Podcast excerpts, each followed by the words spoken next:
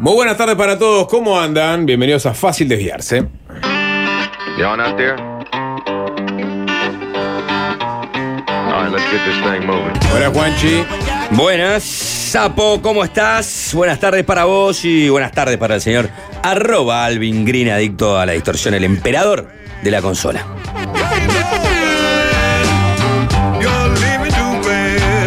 Hola Nico, ¿qué tal? ¿Qué dice Sapo? ¿Cómo estamos? Jorge, ¿qué tal? Dieguito. Buenas tardes para todos.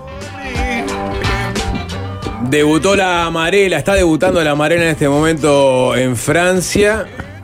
Es así, la Amarela. Uruguay está jugando de amarillo contra los Gallos en el debut por el Mundial que se está desarrollando en estos días justamente en Francia. Pero ¿por qué tendrías que decirlo en portugués? La amarela, porque cuando hablamos de amarillo, la, puedes hablar de submarino amarillo si hablas de- del Villarreal, pero si no, ese color en particular, ese tono de amarillo Para mí es la del kaki. La kaki. Para mí no es tan amarillo, es un amarillo un poco apagadito. Para mí es un poco más apagado que la amarela clásica de Brasil. La mostaza.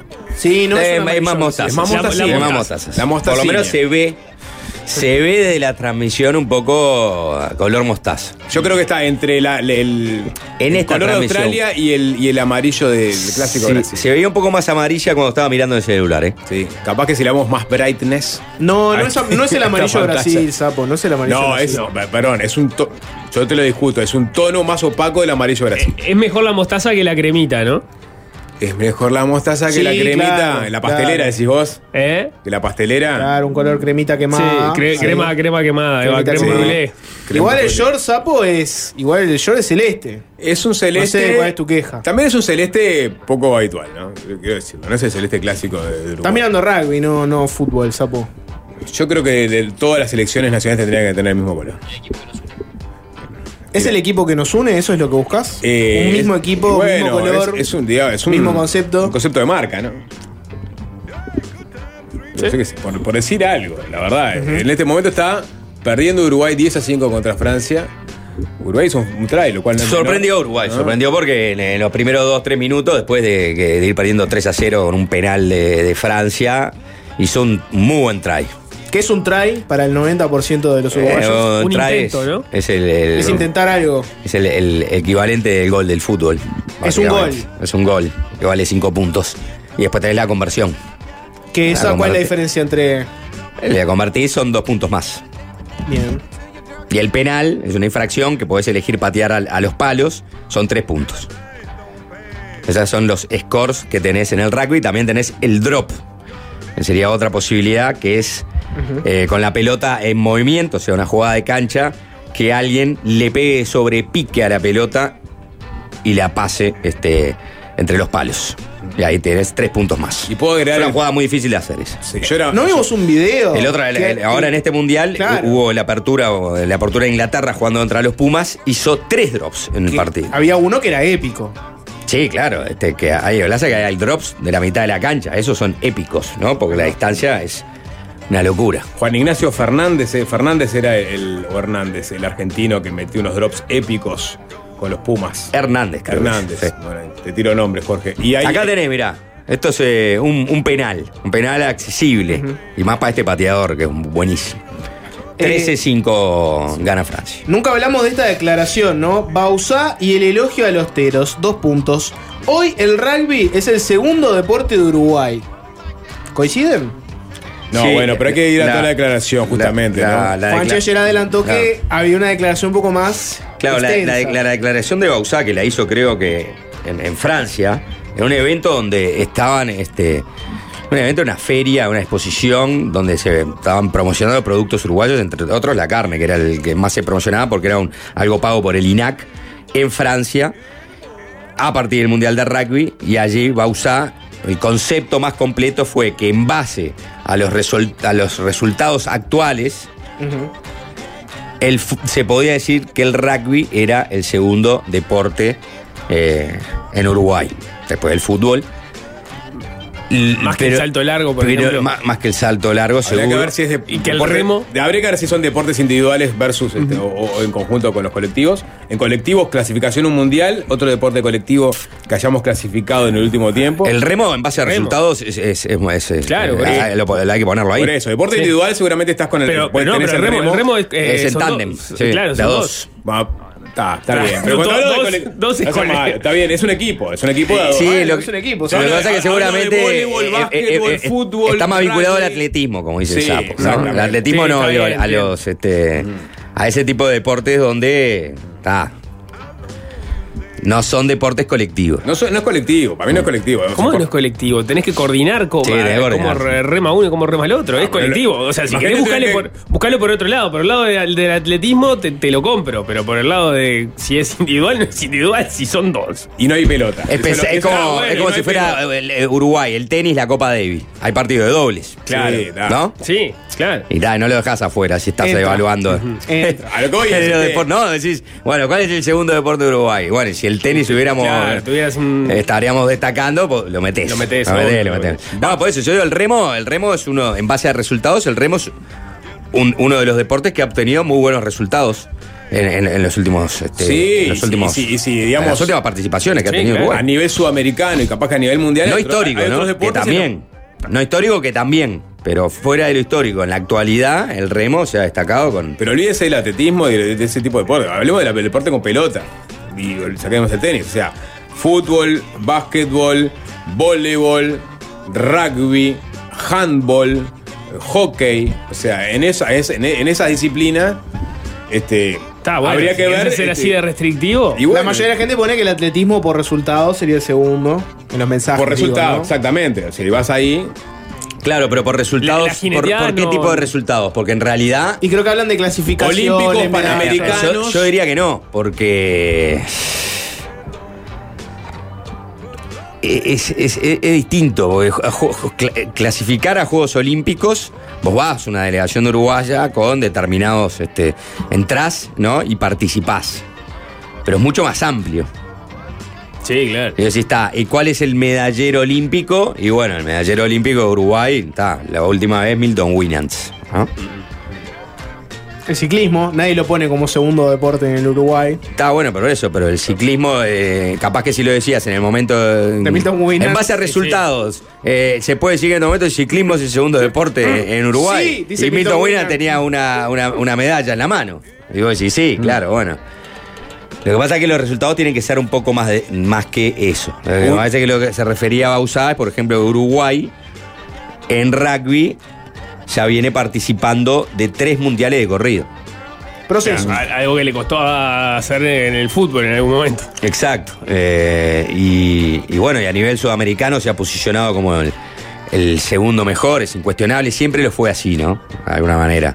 Siempre fue así, siempre tuvieron los argentinos los Pumas y después el resto. perdón. Pero Uruguay consolidó un, un proceso en el, en el- en el que fue lo- logrando objetivos que nunca había logrado. Ninguneó un deporte Bausa. Porque, ¿En base tengo- a resultados? yo tengo ¿Con acá- pelota? Yo acá tengo un deporte con pelota, lo que yo entiendo es colectivo, que es más de dos personas, en donde hay, una mejor performance que en rugby.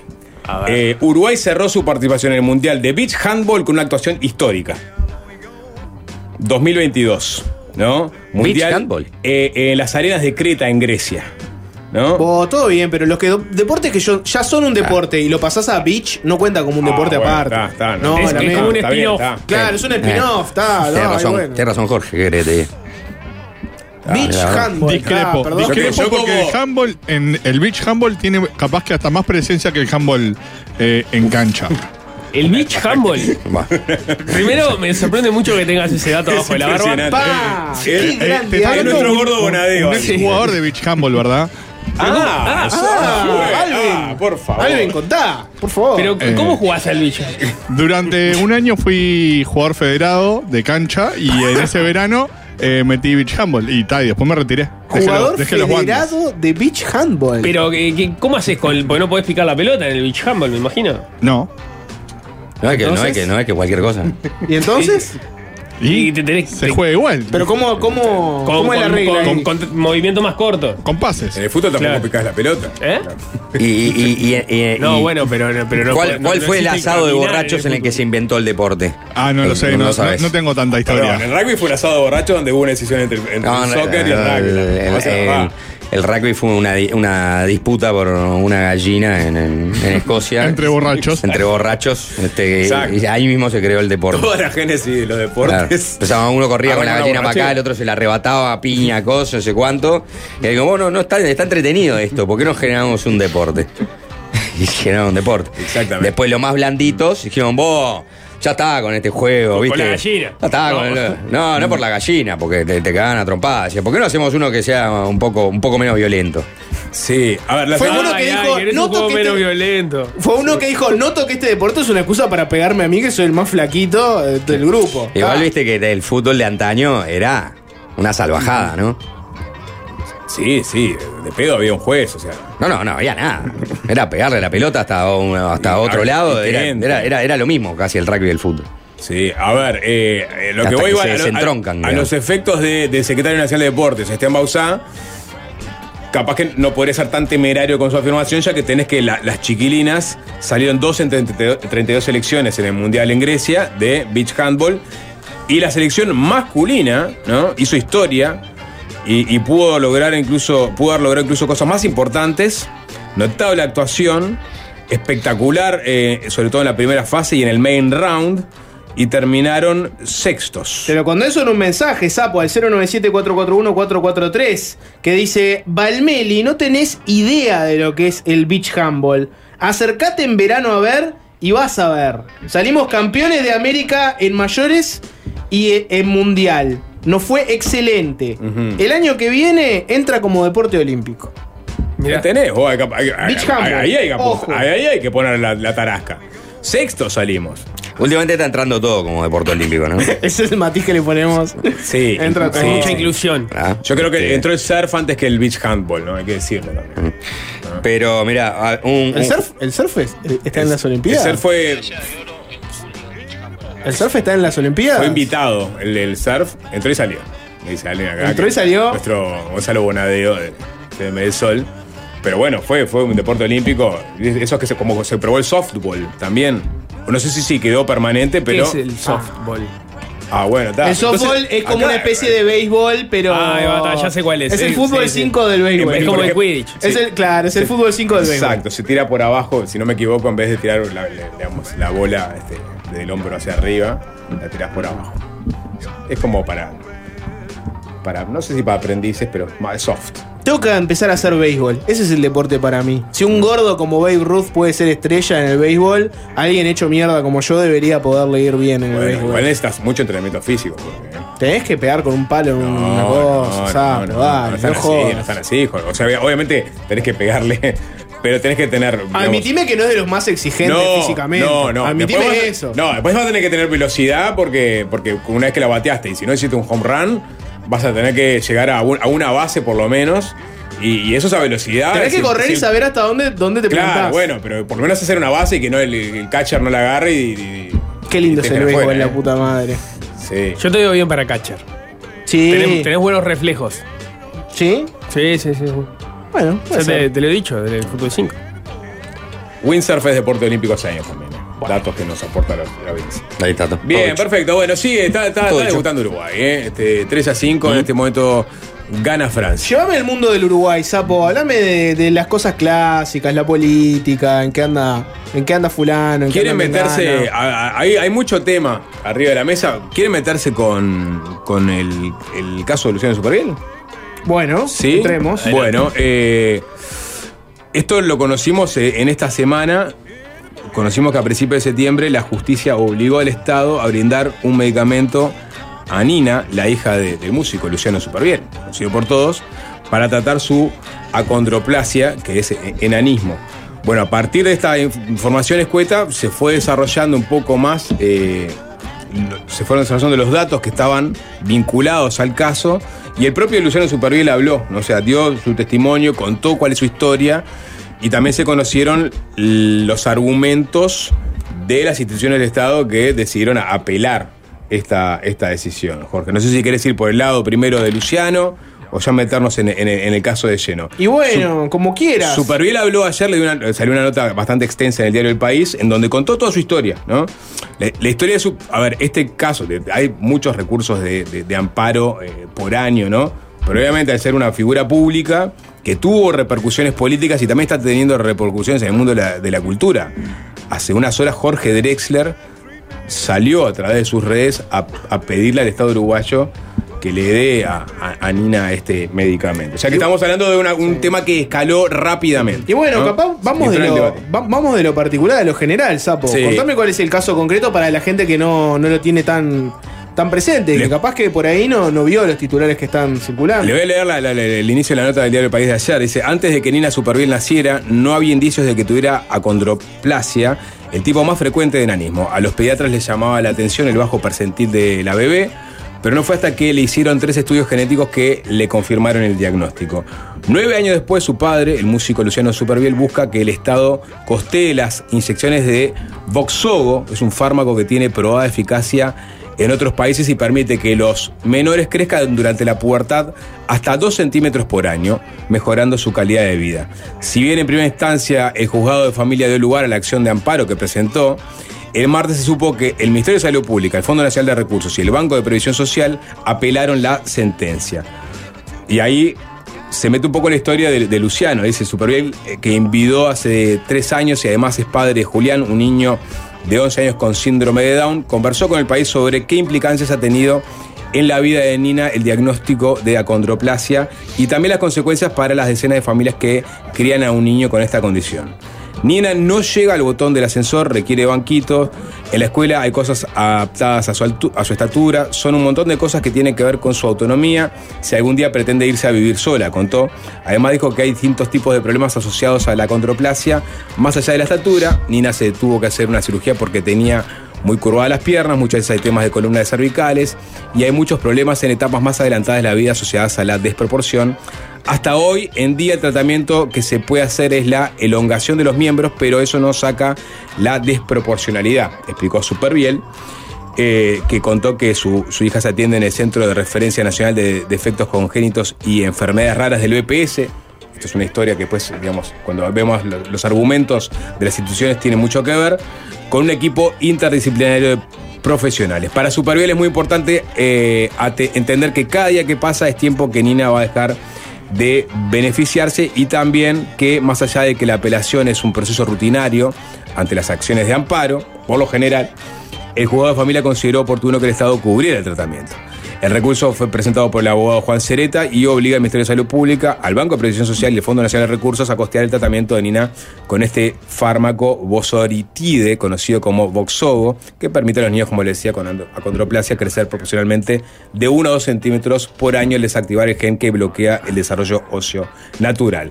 Tiene un costo de 10.200 dólares mensuales, precio que sostiene eh, es lejano a las posibilidades de la familia de Superbiel.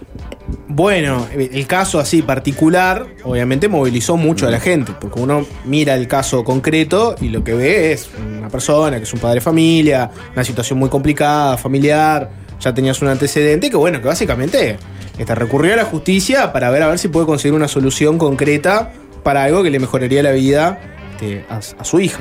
Entonces, sumale a eso, eh, bueno, que la gente conoce a Superbiel, sumale ahora a reacciones como por ejemplo la que puede tener Jorge Drexler, que capaz que Jorge Drexler te lleva, te pone una- que una figura se pronuncie en este tipo de cosas, siempre te, te hace que se discuta mucho más el tema. No, abre el debate público. Habrá un debate público, exacto. Sí, con, con, con la- hay un componente más, me parece que tiene que ver con, con, con la novedad del caso y es que es la primera vez que la justicia falla en relación a alguien con acondroplasia, ¿no? Exacto. Lo cual también te abre un- una arista del tema que en general cuando hablábamos de este tipo de recursos no, no hablábamos, en general era, este, o en muchos casos, por ejemplo, hablamos de este, pacientes eh, terminales que están esperando por determinado medicamento que les puede mejorar la calidad de vida en el último tiempo. Acá es una cosa totalmente distinta, porque estamos hablando de que le mejora la, la- la calidad de vida a alguien, este, digamos, que le cambia, le cambia la vida. Y incluso para en, la- en los argumentos de, de las apelaciones aparece justamente que no está aprobada su efectividad. Después vamos a leer este, una, una de las instituciones que plantea eso. Si quieren, vamos de lo particular a lo general. Le- Les doy un poco, un poco la masa, pero está bueno para discutirlo porque te lleva a algo que no es nuevo, que es el debate sobre los medicamentos de alto costo. Eh, un poquito de historia. El, el Fondo Nacional de Recursos se creó en los 80 para que hubiera una herramienta de financiación para medicamentos y procedimientos de alto costo que los pacientes no podían pagar. Originalmente el objetivo era financiar cosas como cirugías cardíacas, marcapasos, prótesis de cadera, de rodilla, algunos trasplantes, tratamiento de quemados. En el 2005, el primer gobierno del Frente Amplio hizo algunos cambios que en los hechos convirtieron al Fondo Nacional de Recursos en lo que conocemos ahora y que buscaba financiar medicamentos y procedimientos de, de altísimo costo también. Y, bueno, a medida que fueron avanzando los años, se fueron añadiendo más medicamentos, tratamientos, aunque hubo un momento de retrocesos, que ahora no- nos metemos en ese tema también. De acá en adelante, para simplificar, hablamos de medicamentos de alto costo, pero sepan que incluye otras cosas, ¿no? Incluye procedimientos, tratamientos. Un poco Nico comentaba que cuando la gente piensa en este tema, por lo general piensa en los fármacos para personas que tienen un diagnóstico terminal por cáncer, pero piensen también en ya sea implantes cocleares. Pensemos, el tema de la fertilidad, por ejemplo, se convirtió en un tema bastante conocido para, para la gente en general con el tema del Fondo Nacional de Recursos. Pero bueno, ¿cómo funciona el proceso? En teoría, bueno, a, a un paciente le indica un determinado medicamento su médico tratante, por su alto costo no le ofrece el prestador de servicio que tiene, el paciente no puede pagarlo él mismo tampoco, y bueno, ahí va al Fondo Nacional de Recursos que brinda o no, eh, de acuerdo al formulario terapéutico de medicamentos. ¿Qué pasa si no lo brinda? Bueno, ahí arranca el camino legal.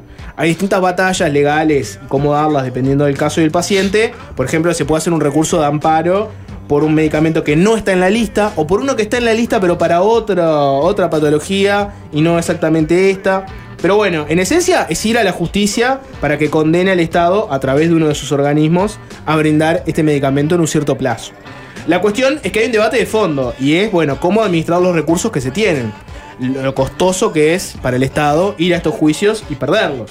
En el caso de los gobiernos frente amplistas, por ejemplo, había claramente un conflicto con una fuerza política que quería, digamos, aumentar el acceso y mostrarse preocupada por las personas, y un gobierno que en funciones estudiaba el costo económico de los juicios de amparo y buscaba de alguna forma corregir ese tema. Por ejemplo, si hablamos de declaraciones polémicas, están la de Susana Muniz en 2015, cuando estaba por dejar la cartera de salud pública y convertirse en presidenta de ACE. Muniz firmó una ordenanza para excluir cinco medicamentos caros, eh, algunos de ellos muy reclamados por los pacientes, y la ex ministra le dijo al diario El País en aquel momento, presumo que los laboratorios financian los juicios por medicamentos, no solo de forma directa, sino a través de los propios médicos que los recetan, les dan becas y vacaciones. Una frase, como les decía, bastante polémica, pero buscaba hacer una defensa como diciendo, bueno, miren que a veces por esta puerta entran medicamentos que no necesariamente tendrían que estar ahí. Ese año el gobierno intentó hacer modificaciones al proceso para acceder a medicamentos de alto costo. Eh, fue con artículos en la ley de presupuesto. En aquel momento, la calle Pou, como senador nacionalista, como diputado, perdón, eh, le envió una carta al entonces presidente Tabaré Vázquez pidiéndole retirar esos artículos porque limitaban el acceso. Ahí me, me confundí, ¿no? sí, No, como sí, senador. el segundo gobierno, como senador, confundí, me senador. confundí. ¿Qué decía la carta de la calle Pou en ese momento? Los gobernantes debemos dar una discusión seria, responsable y profunda, con visión de buscar soluciones que le permitan a los uruguayos acercarse más a estos medicamentos de alto costo y no debatir sobre cómo interponer obstáculos burocráticos. Eso fue lo que le dijo el entonces senador nacionalista a Tabaré Vázquez. Quedó por ahí ese intento del Frente Amplio. En 2018 hubo otro. eh, el gobierno Frente Amplista ya había abordado la cuestión. En este caso fue por la rendición de cuentas con un artículo que limitaba el acceso. Y bueno, el argumento eran los costos millonarios de los juicios. El entonces ministro de Salud Pública, Jorge Basso, cuando defendió la modificación, dijo lo siguiente, se los leo también. Resulta evidente la imposibilidad del Estado de poder suministrar en forma gratuita todas las prestaciones y todos los medicamentos ofrecidos por la industria farmacéutica mundial y que incluso en algunos casos no cuentan con la aprobación de reconocidas agencias de control de medicamentos. Ahí tenías otro jerarca frente a pista dando argumentos que se dan en la conversación típica de, bueno, ¿por, por qué intentar restringirlo? Desde la oposición, ahí de vuelta criticaron ¿no? al, al gobierno frente ampista de aquel momento por esas modificaciones. El propio La Calle Pou, también Martín Lema, que en ese momento estaba mucho con este tema del acceso a medicamentos de alto costo. el abogado Juan Cereta, del consultorio jurídico de la Universidad de la República, fue muy crítico también calificando aquel artículo de, bueno, una vergüenza. En lugar de enfrentar el problema, se trata de prohibir que los pacientes vayan a la justicia. Es exactamente lo mismo que ya intentaron hacer en 2015, recordó en aquel momento. Bueno, finalmente el gobierno ahí aflojó un poco por la presión de varios frentes, pero la cuestión de los medicamentos de alto costo quedó ahí. De hecho, el Frente Amplio intentó y no pudo dos veces, pero no aflojó. Incluso con la derrota electoral del 2019. Ese año, no sé si se acuerdan, Tabaré Vázquez, ya presidente saliente, le planteó dos iniciativas a la calle Pou, ya presidente electo, para que estudien su mandato. Una la recordamos por toda la crisis hídrica. Casupá. Pero la otra era justamente para limitar el acceso a los medicamentos de alto costo. Buscaba establecer, y cito, que los medicamentos o vacunas que no se encuentren incluidos en los programas integrales de salud, en el catálogo de prestaciones o en el formulario terapéutico de medicamentos, definido y aprobado por el Ministerio de Salud Pública, y aquellos que aún definidos y aprobados sean destinados a atender patologías ajenas a lo previsto, no sean contemplados. Bueno, esto eh, lo dejó por escrito Vázquez y básicamente lo que él comentaba en una carta que, que dejó para la calle Pou era que en 2005 se destinaban 300 mil dólares por mes al Fondo Nacional de Recursos, cifra que a fines del 2019, cuando Vázquez ya se estaba yendo, ascendía a 3 millones y medio de dólares. Vázquez elogió los beneficios del Fondo Nacional de Recursos, pero dijo que si sigue creciendo de esta forma, va a llegar un momento en el que al no poder ser financiado vamos a perder esta herramienta. O sea, tenés un ejemplo ahí de, bueno, un mandatario que se va, que intentó este, entrarle a este tema para restringirlo, no pudo, por varios motivos que ya, que ya vimos, y le dejó a la calle Pou eso como diciendo, mirá, tenés este problema, yo recomendaría ir por este lado. Como ya sabemos, al igual que con n- no se agarró esta, esta propuesta. Cuando cambió el gobierno, esta administración se encontró con el mismo problema. A unos números que hay en la vuelta. A principios de octubre del 2020 se seguía llegando a números bastante altos con el tema de los medicamentos de alto costo. Eh, Daniel Salinas, como ministro de Salud, decía lo siguiente. En cuanto a los medicamentos de alto costo, cabe realizar varias reflexiones. Se trata de un monstruo insaciable. Nunca se va a satisfacer a la industria farmacéutica. Y ahí Salinas retomó un poco ese tema de cuánto pesa la industria farmacéutica o no. Acá lo que importa es cuánto estamos usando los dineros públicos para atender casos puntuales. Nosotros tenemos que tener virtuosamente la visión de la salud pública. Yo, con 12 millones de dólares, pago todas las vacunas y los anticonceptivos de todo el país. A mí los juicios de alto costo me pueden llegar a costar 36 millones de dólares. Me duele. ¿Por qué? ¿Cuánto vamos a prolongar la vida de la gente? Y ahí estaba el otro debate que era hasta cuánto valía la pena que el Estado financiara medicamentos para el final de la vida de los pacientes cuando ese mismo dinero se podía utilizar para tratar cuestiones distintas. Así que ahí tenés lo de- los distintos debates que se fueron dando a lo largo del gobierno. Este gobierno se encuentra con el mismo problema y por eso a mucha gente le llama la atención el, detalle de por qué apelar a una sentencia que en definitiva este, le va a dar un medicamento que le va a mejorar la vida a una persona que está en esta situación. Bueno, viene siendo un poco política de Estado ir por ese lado. El tema es que vos tenías ahí las declaraciones de la calle Pou, la de Martín Lema, que te daban a entender que tal vez este gobierno iba a cambiar este de rumbo. En el primer cuatrimestre, a dato desde del 2023, estamos con eh, la cifra de juicios por fármaco de alto costo mayor desde el año 2020. O sea, estamos en pico de gasto por este tipo de juicios, que el Estado los pierde. Si vos ves la evolución de, por un lado, de juicios eh, contra el Ministerio de Salud Pública y o el Fondo Nacional de Recursos, eh, ves una, una, digamos, una escalada eh, importantísima del año 2018, donde se habían dado 331 juicios con condena firme a 1433 a fines del año pasado. O sea, tenés realmente un incremento importante y es más o menos la misma proporción de eh, juicios con condena firme versus eh, cantidad de juicios, ¿no? O sea, porque hay un, hay un, hay un 10, 15% que no terminan con condena firme y eso se ha, se ha mantenido a lo largo del tiempo. Pero eso obviamente también habla la gran de... mayoría se gana. La gran mayoría se gana y, y por parte de los pacientes, ¿no? Sí, y las erogaciones pasaron de 9 millones en 2018 a 90 millones en 2022 también, ¿no? O sea, es una, es una, es escala, digamos, importante, ¿no? Con cada, cada vez más recursos presentados, la misma cantidad, digo, en proporción de, de- de juicios ganados. Y, y algunos cambios que se dieron, que hay un informe de, de Ceres que habla de las modalidades que incorporó este gobierno para tratar de, este, por un lado, negociar mejor con los laboratorios, después también incorporar medicamentos, o sea, acelerar la incorporación de medicamentos, porque por acá lo van corriendo atrás, ¿no? O sea, este, viene primero el recurso de amparo antes de que se estudie la posibilidad de incorporar al Fondo Nacional de Recursos un medicamento. Pero bueno, acelerar eso para que. Porque el Fondo Nacional de Recursos tiene más, más- mejor capacidad de negociación con los laboratorios. Si compras más. Porque exactamente, que el Ministerio Pública que tiene que comprar por fallo.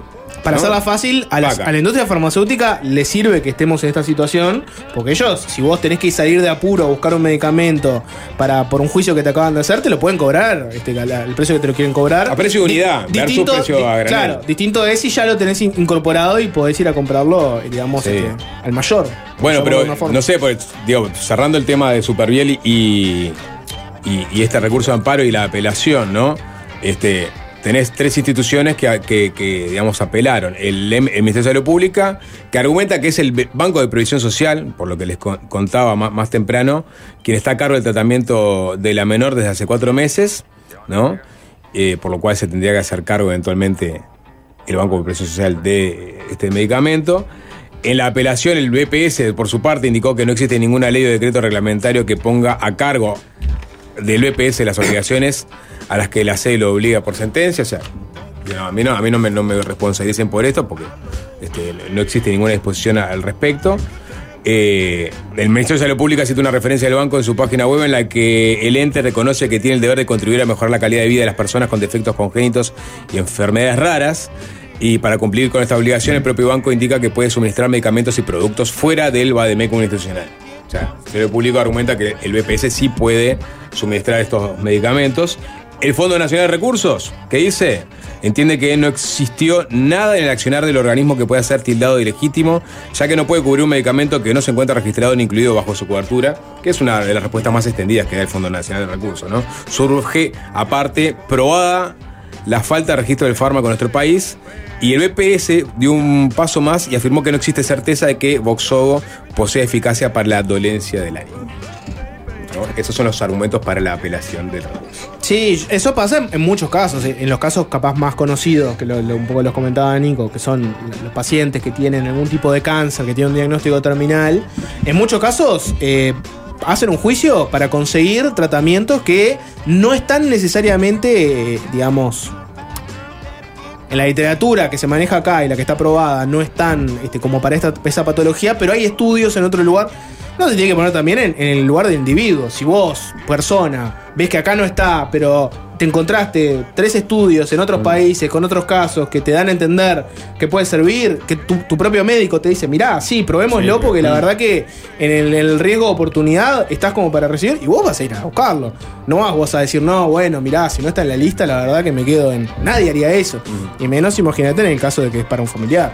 Sí, bueno, eh, hay mucho mensaje. eh, ¿Les leo algunos? ¿Quieren? Dale. Eh, acá, juicios al Estado perdidos, los 90, fin del recreo. Bueno, en realidad, lo que decía, o sea, la- Ha, ha sido una política de Estado. hacer una es- política de Estado, apelar, Sí. básicamente, ¿no? Sí, sí, en casi, en casi todo, por, por lo que estábamos averiguando. Más allá de este gobierno. Eh, En, en- en general, por defecto se apela, salvo en casos donde esté muy claro que se va a perder el- el- el- la apelación, porque hay tribunales que ya han fijado posturas y que en la medida que tengan la misma conformación y el caso sea análogo, digamos, se, se entiende que es- el fallo va a ser igual que el anterior. Entonces ahí en algunos casos se decide no apelar, pero la lógica en general es, Pero es- aparte, es apelar. eh, tiene, tiene como un fundamento jurídico sanitario la apelación, ¿no? Es que vos tenés financiado tu sistema de salud, entonces todas las este, sentencias en contra que hagan que vos tengas, ¿no? Que generar recursos o distribuir recursos para pagar en tal caso eh, esas demandas que tiene una sentencia favorable en primera instancia, vos las apeles, ¿no? Porque se entiende que vos lo que estás haciendo es protegiendo un sistema generalista de atención a la salud. Eh, eso es un poco la explicación que se dio, ya me acuerdo en el anterior Claro. gobierno, ¿no? Me acuerdo que hicimos varias notas sobre este tema y era un poco, es el argumento jurídico y de política sanitaria, ¿no? Que este ante las demandas de medicamentos que no estuvieran en el Fondo Nacional de Recursos, que no estuviera, bueno, se hacía como sistemáticamente la apelación. Hay, hay una- un dato del, del informe de Ceres que es interesante, que dice que, hablando de los medicamentos de alto costo, ¿no? que señaló que algunas personas de la industria farmacéutica destacaron el rol de algunos laboratorios que especulan y apuestan a la judicialización evitando registros, o sea, evitando registrar el medicamento en el país y promoviendo al mismo tiempo medicamentos que prefieren traer por la vía de la justicia a un alto precio.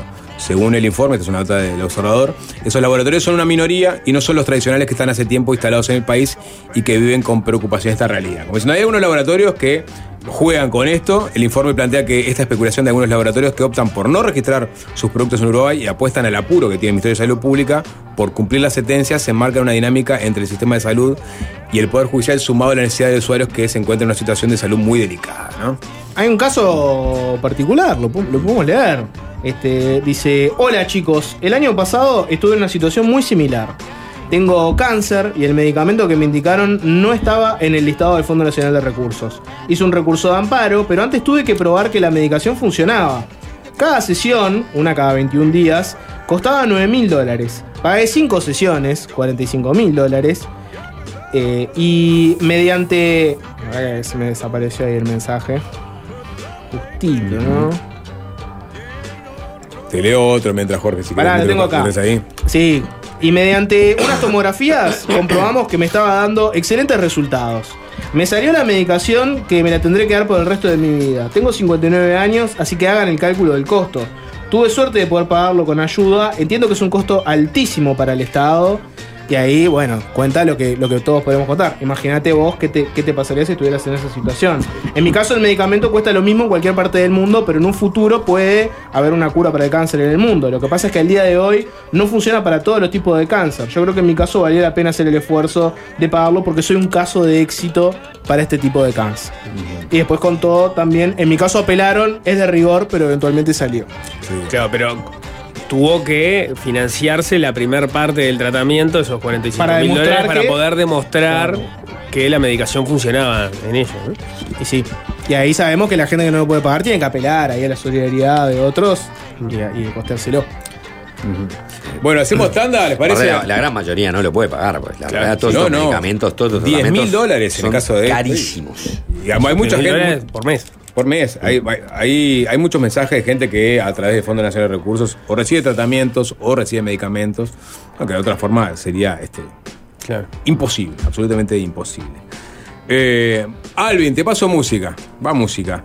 Y después de la tanda eh, vamos a un bloquecito corto. Alguien nos pide que hablemos algo de- del, del Instagram de Fátima, Jorge. ¿Por qué me, me mirás a mí? No sé, porque alguien pone este, Fátima, Fátima Barro, se te miró a vos, Jorge. Yo estoy Eh, para los temas de alta política. hay, de hay encuestas en Argentina también que se pueden este, repasar, hay encuestas a nivel local. Hubo encuestas en. Uruguay.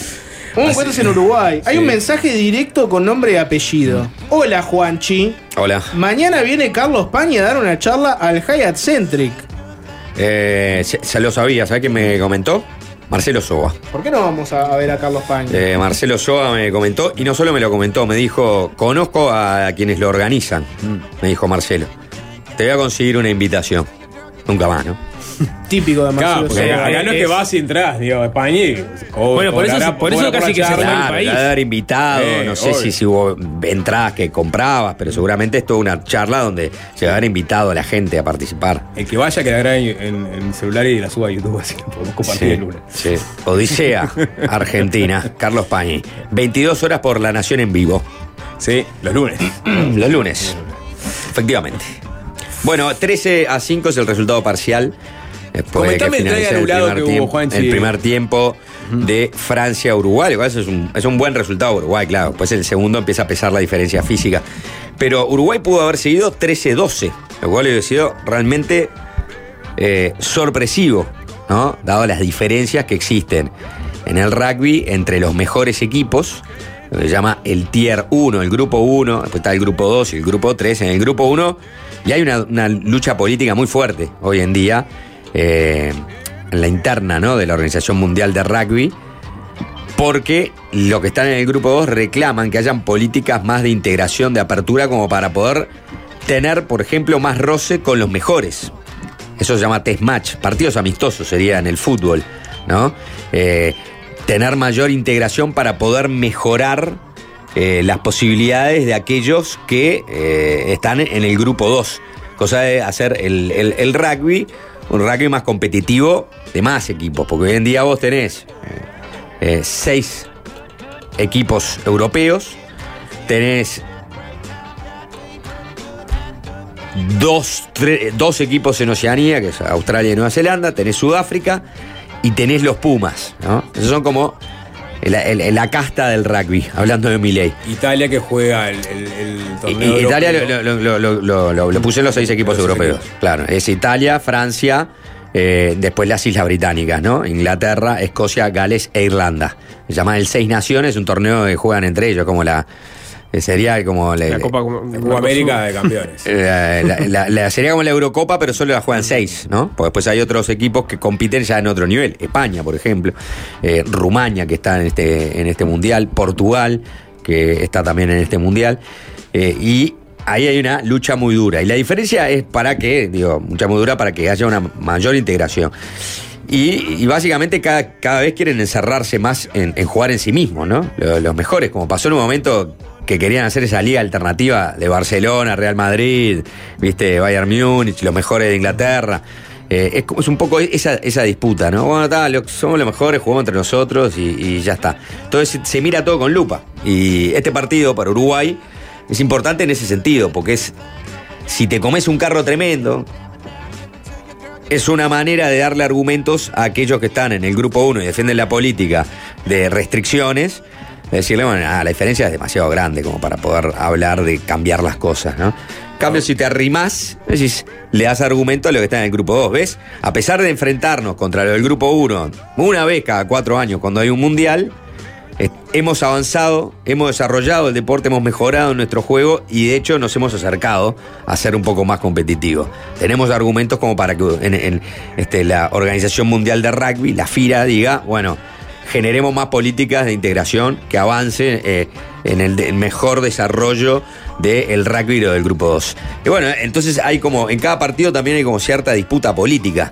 ¿no? Este es, un, este es un, caso, obviamente acá va a ganar Francia, y, y va a ganar bien, Francia puso muchos suplentes, está cuidando su equipo, y Uruguay tiene por delante dos partidos que son este, fundamentales, que son jugar contra Italia, que es de, de los que son alcanzables, ¿no? De- a los que podés aspirar a ganarle. Muy difícil, pero podés aspirar a ganarle.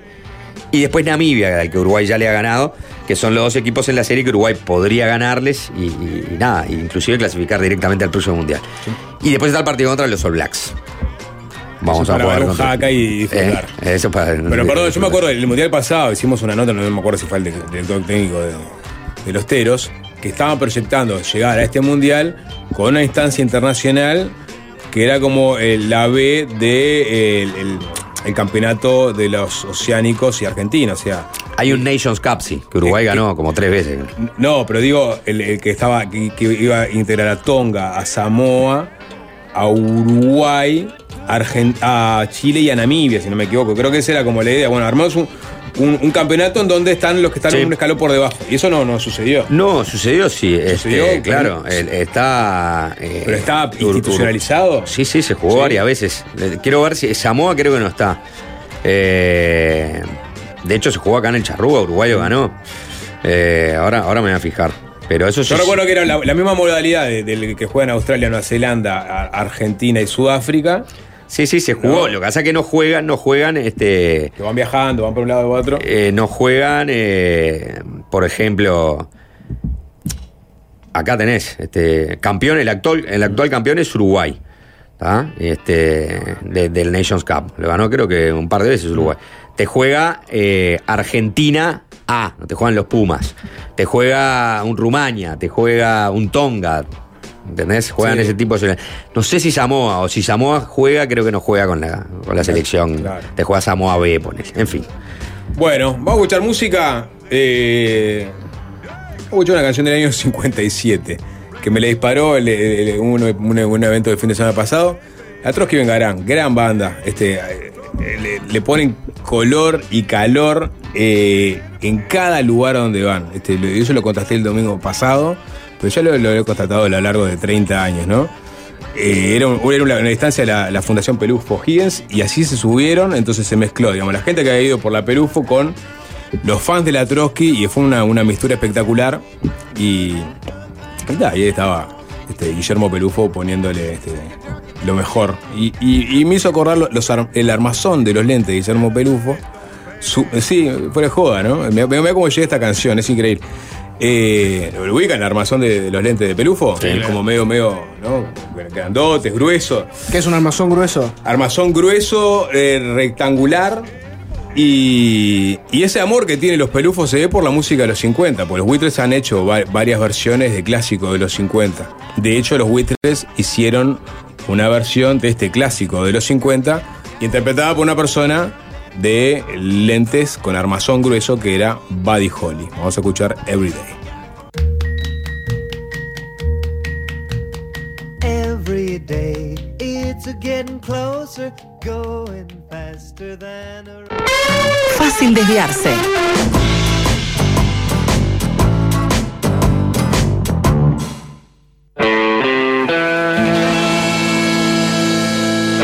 En los próximos minutos vamos a hablar de la aceleración, no de la aceleración entendida como lo que hace eh, cierto senador de la República cuando alcanza el límite de velocidad en el camino, sino de la aceleración entendida como la aceleración de la tecnología, de la vida social y hasta de la evolución de la especie. Hacia allí apunta el ensayo escrito por los sociólogos Felipe Arocena y Sebastián Sansone, quienes hicieron algo así como una investigación sobre el futuro. Algunas de las preguntas que se hicieron las podemos imaginar, otras son bastantes más inesperadas. La inteligencia artificial va a poder superar a la humana, la ingeniería genética va a poder diseñar una nueva especie de sapiens, ¿Qué va a pasar con la democracia y los sistemas de gobierno en un escenario futuro? ¿Qué va a pasar con Dios y la espiritualidad en ese mundo? Bueno, vamos a recorrer parte de esas inquietudes con los autores de ese trabajo publicado por este Estuario. eh, y ya los tenemos con nosotros. Eh, Sebastián Felipe, gracias por acompañarnos. ¿Cómo están? ¿Qué tal? Buenas tardes, gracias por la invitación. Empecemos explicando eh, a qué llaman estrictamente aceleración, el concepto que da nombre al, al ensayo. Bueno, nosotros trabajamos con, con tres dimensiones de la aceleración. eh, la, aceleración de la tecnología, la aceleración de la vida social y la aceleración evolutiva. Aceleración es lo que dice la, la física, es ir más rápido, ir cada vez más rápido. Y em, la diferencia de la aceleración de la tecnología es que nosotros estamos acostumbrados a una aceleración lineal, donde vamos 1, 2, 3, 4, 5, pero estamos en una aceleración exponencial, donde la velocidad se acelera notoriamente porque vas 2, 4, 8, 16, 32. Entonces, eh, ese es un poco el, sentido del término específico aceleración. La aceleración tecnológica, eh, bueno, la, idea, la, la pregunta es, ¿cuán rápido vamos en la tecnología? Todo el mundo dice, vamos muy rápido, pero ¿cuán rápido vamos? Intentamos darle una respuesta a ese cuán rápido vamos. Y ahí hay varias posibles respuestas. La primera es fundamental, se llama la ley de Moore. Ujú. La ley de Moore que eh, eh, sostiene, se- se- se- desde, el comienzo que Gordon Moore estableció esta, esta tendencia, es que cada 18 meses se duplica el poder de la tecnología. ¿Mm? Es decir, esto es una exponencial y eso afecta a todos los ámbitos de, de la vida. ¿no? Cada año y medio se duplica ¿no? el poder de la tecnología, básicamente. Después hay una aceleración social que tiene que ver más con la experiencia en nuestra sociedad, donde el presente se hace cada vez más breve. ¿Esto qué quiere decir? Los trabajos son cada vez más cortos, las instituciones duran cada, vez menos, eh, los conceptos de familia duran cada vez menos, y se acelera la vida social, las experiencias de la vida social en la vida de ca- cada uno de nosotros. Y la tercera aceleración que llamamos es la aceleración evolutiva. ¿A qué nos referimos con esto? Bueno, nosotros estamos acostumbrados a una concepción de la vida que está basada en la teoría darwinista, en la evolución de las especies, que es muy lenta, ¿no? Para que se genere una nueva especie tiene que haber mutaciones, eso es muy lento, dura miles y miles de años. En el momento actual, ya podemos responder una de las preguntas que tú hiciste, eh, sí, estamos ya eh, con la capacidad de diseñar una nueva especie de sapiens. La tecnología está, no es ciencia ficción, es realidad, no se hace porque hay protocolos éticos que impiden hacerlo. No nos adelantemos tanto, ¿no? Porque vamos a volver sobre el nuevo Sapiens. Es algo que este, está permanentemente en la, en, en las fantasías de- del ser humano, ¿no? En las obras literarias, en las obras cinematográficas, ¿no? Este, Hasta, hasta dónde la tecnología va a lograr suplantar nuestras fallas técnicas como seres humanos y darnos, ¿no? Un envoltorio que sea mucho más este, eh, adelantado en ese sentido, siempre y cuando pueda haber una transferencia de conciencia, como este, eh, se habla citando algunos autores en el libro. Pero en, el arranque del libro, ustedes señalan un aspecto que está bueno para, para darlo como contexto también de, de- esto que estamos hablando. Es un aspecto que dicen que es discutido, que es polémico, que es el de la cuarta revolución industrial. ¿no? Entonces estaría bueno hacer un, un- por lo menos un, un raconto, ¿no? Este, bueno, ¿cuál fue la primera eh, revolución industrial? Si esta es la cuarta, ¿por qué lo es? Y por qué es diferente, por ejemplo, a la tercera, ¿no? ¿No? Bueno, bueno, muy brevemente, la primera revolución industrial se da por la mitad del siglo XIX aproximadamente y tiene que ver con la nueva energía generada por el vapor, la energía de- de- por el carbón, la energía de vapor. La segunda revolución industrial tiene que ver con la aparición de la electricidad, que cambia completamente lo que era la primera, y también con la aparición de la cadena de montaje. La tercera revolución industrial tiene que ver con la computación, es decir, con el mundo digital.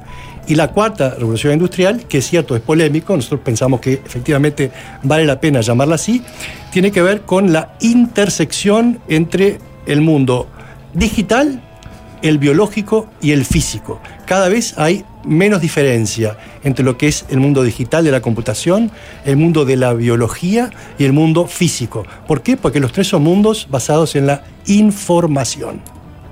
Una cosa que es interesante, ¿no? Este, en el libro también, y sobre los tiempos de aceleración, es ver eh, cómo esos tiempos fueron cambiando ¿no? a lo largo del tiempo. ¿no? Vamos a ponerle la revolución agrícola, cuánto tardó en duplicar el producto, ¿no? Este, esa sociedad.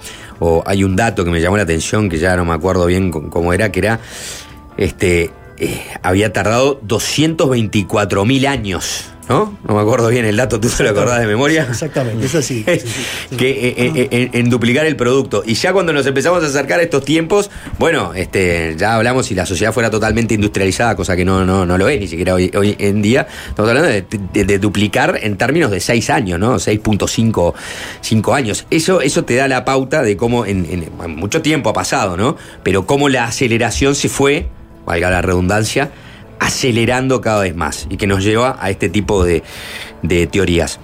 Les hago una pregunta más este, instrumental.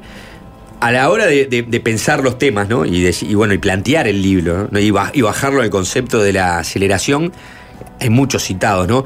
Pero, ¿qué autores a ustedes lo- los inspiraron, ¿no? A decir, mira, está bueno, juntemos, ¿no? En base a estas lecturas, este, podemos armar algo que nos lleve a reflexionar, inclusive a, este, a fantasear, ¿por qué no? Este, porque es algo como también bastante. eh, uno discurre ¿no? en, un, en, un, en un ensayo que este, eh, trata de imaginarse ese año- eh, escenarios futuros. ¿Cuáles son esos autores que le movieron un poco la, cabeza y los motivaron a, a- hacer este libro? Bueno, en primer lugar, creo que lo que nos mueve un poco, nos que, lo que nos dio como la fuente para esto, si bien podemos citar a Tegmar, eh, a Bostrom, eh, que son autores eh, que trabajaron esta, esta cuestión, no podemos obviar la cuestión de nuestra vida, nuestra propia vida cotidiana. Lo decías anteriormente con el tema de lo macro, ¿no? Lo económico, el crecimiento económico.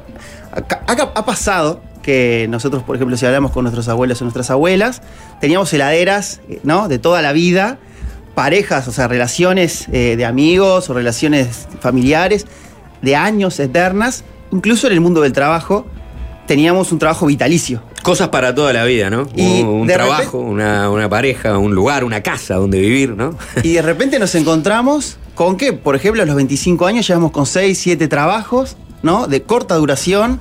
eh, y eso motivó un poco esto. Entender de que lo que nosotros decimos, como decía Felipe al comienzo, eh, no es ciencia ficción, es realidad. Claro. Entonces podemos hablar de autores, sí. Los tenemos en las referencias, lo Mm. pueden ver ahí. Pero si la- el origen de esto es que es una realidad que nos atraviesa en nuestras vidas cotidianas, los oyentes quizás van Y- quizás sentirse tocados por estas referencias. Me, me lle- me lleva a, la siguiente pregunta tú decís, nos atraviesa en la, en la vida cotidiana. Por ejemplo, una discusión eh, que se viene dando en la sociedad uruguaya, que es el tema de la, de la seguridad social, ¿no? Una discusión que, eh, que- que va a seguir porque ahora eventualmente puede haber un plebiscito y sobre que está basado en un pilar que es la edad de retiro, ¿no? Los 60 años, fijarlos en la Constitución sería una posibilidad, este, si todo el proceso tiene, tiene éxito.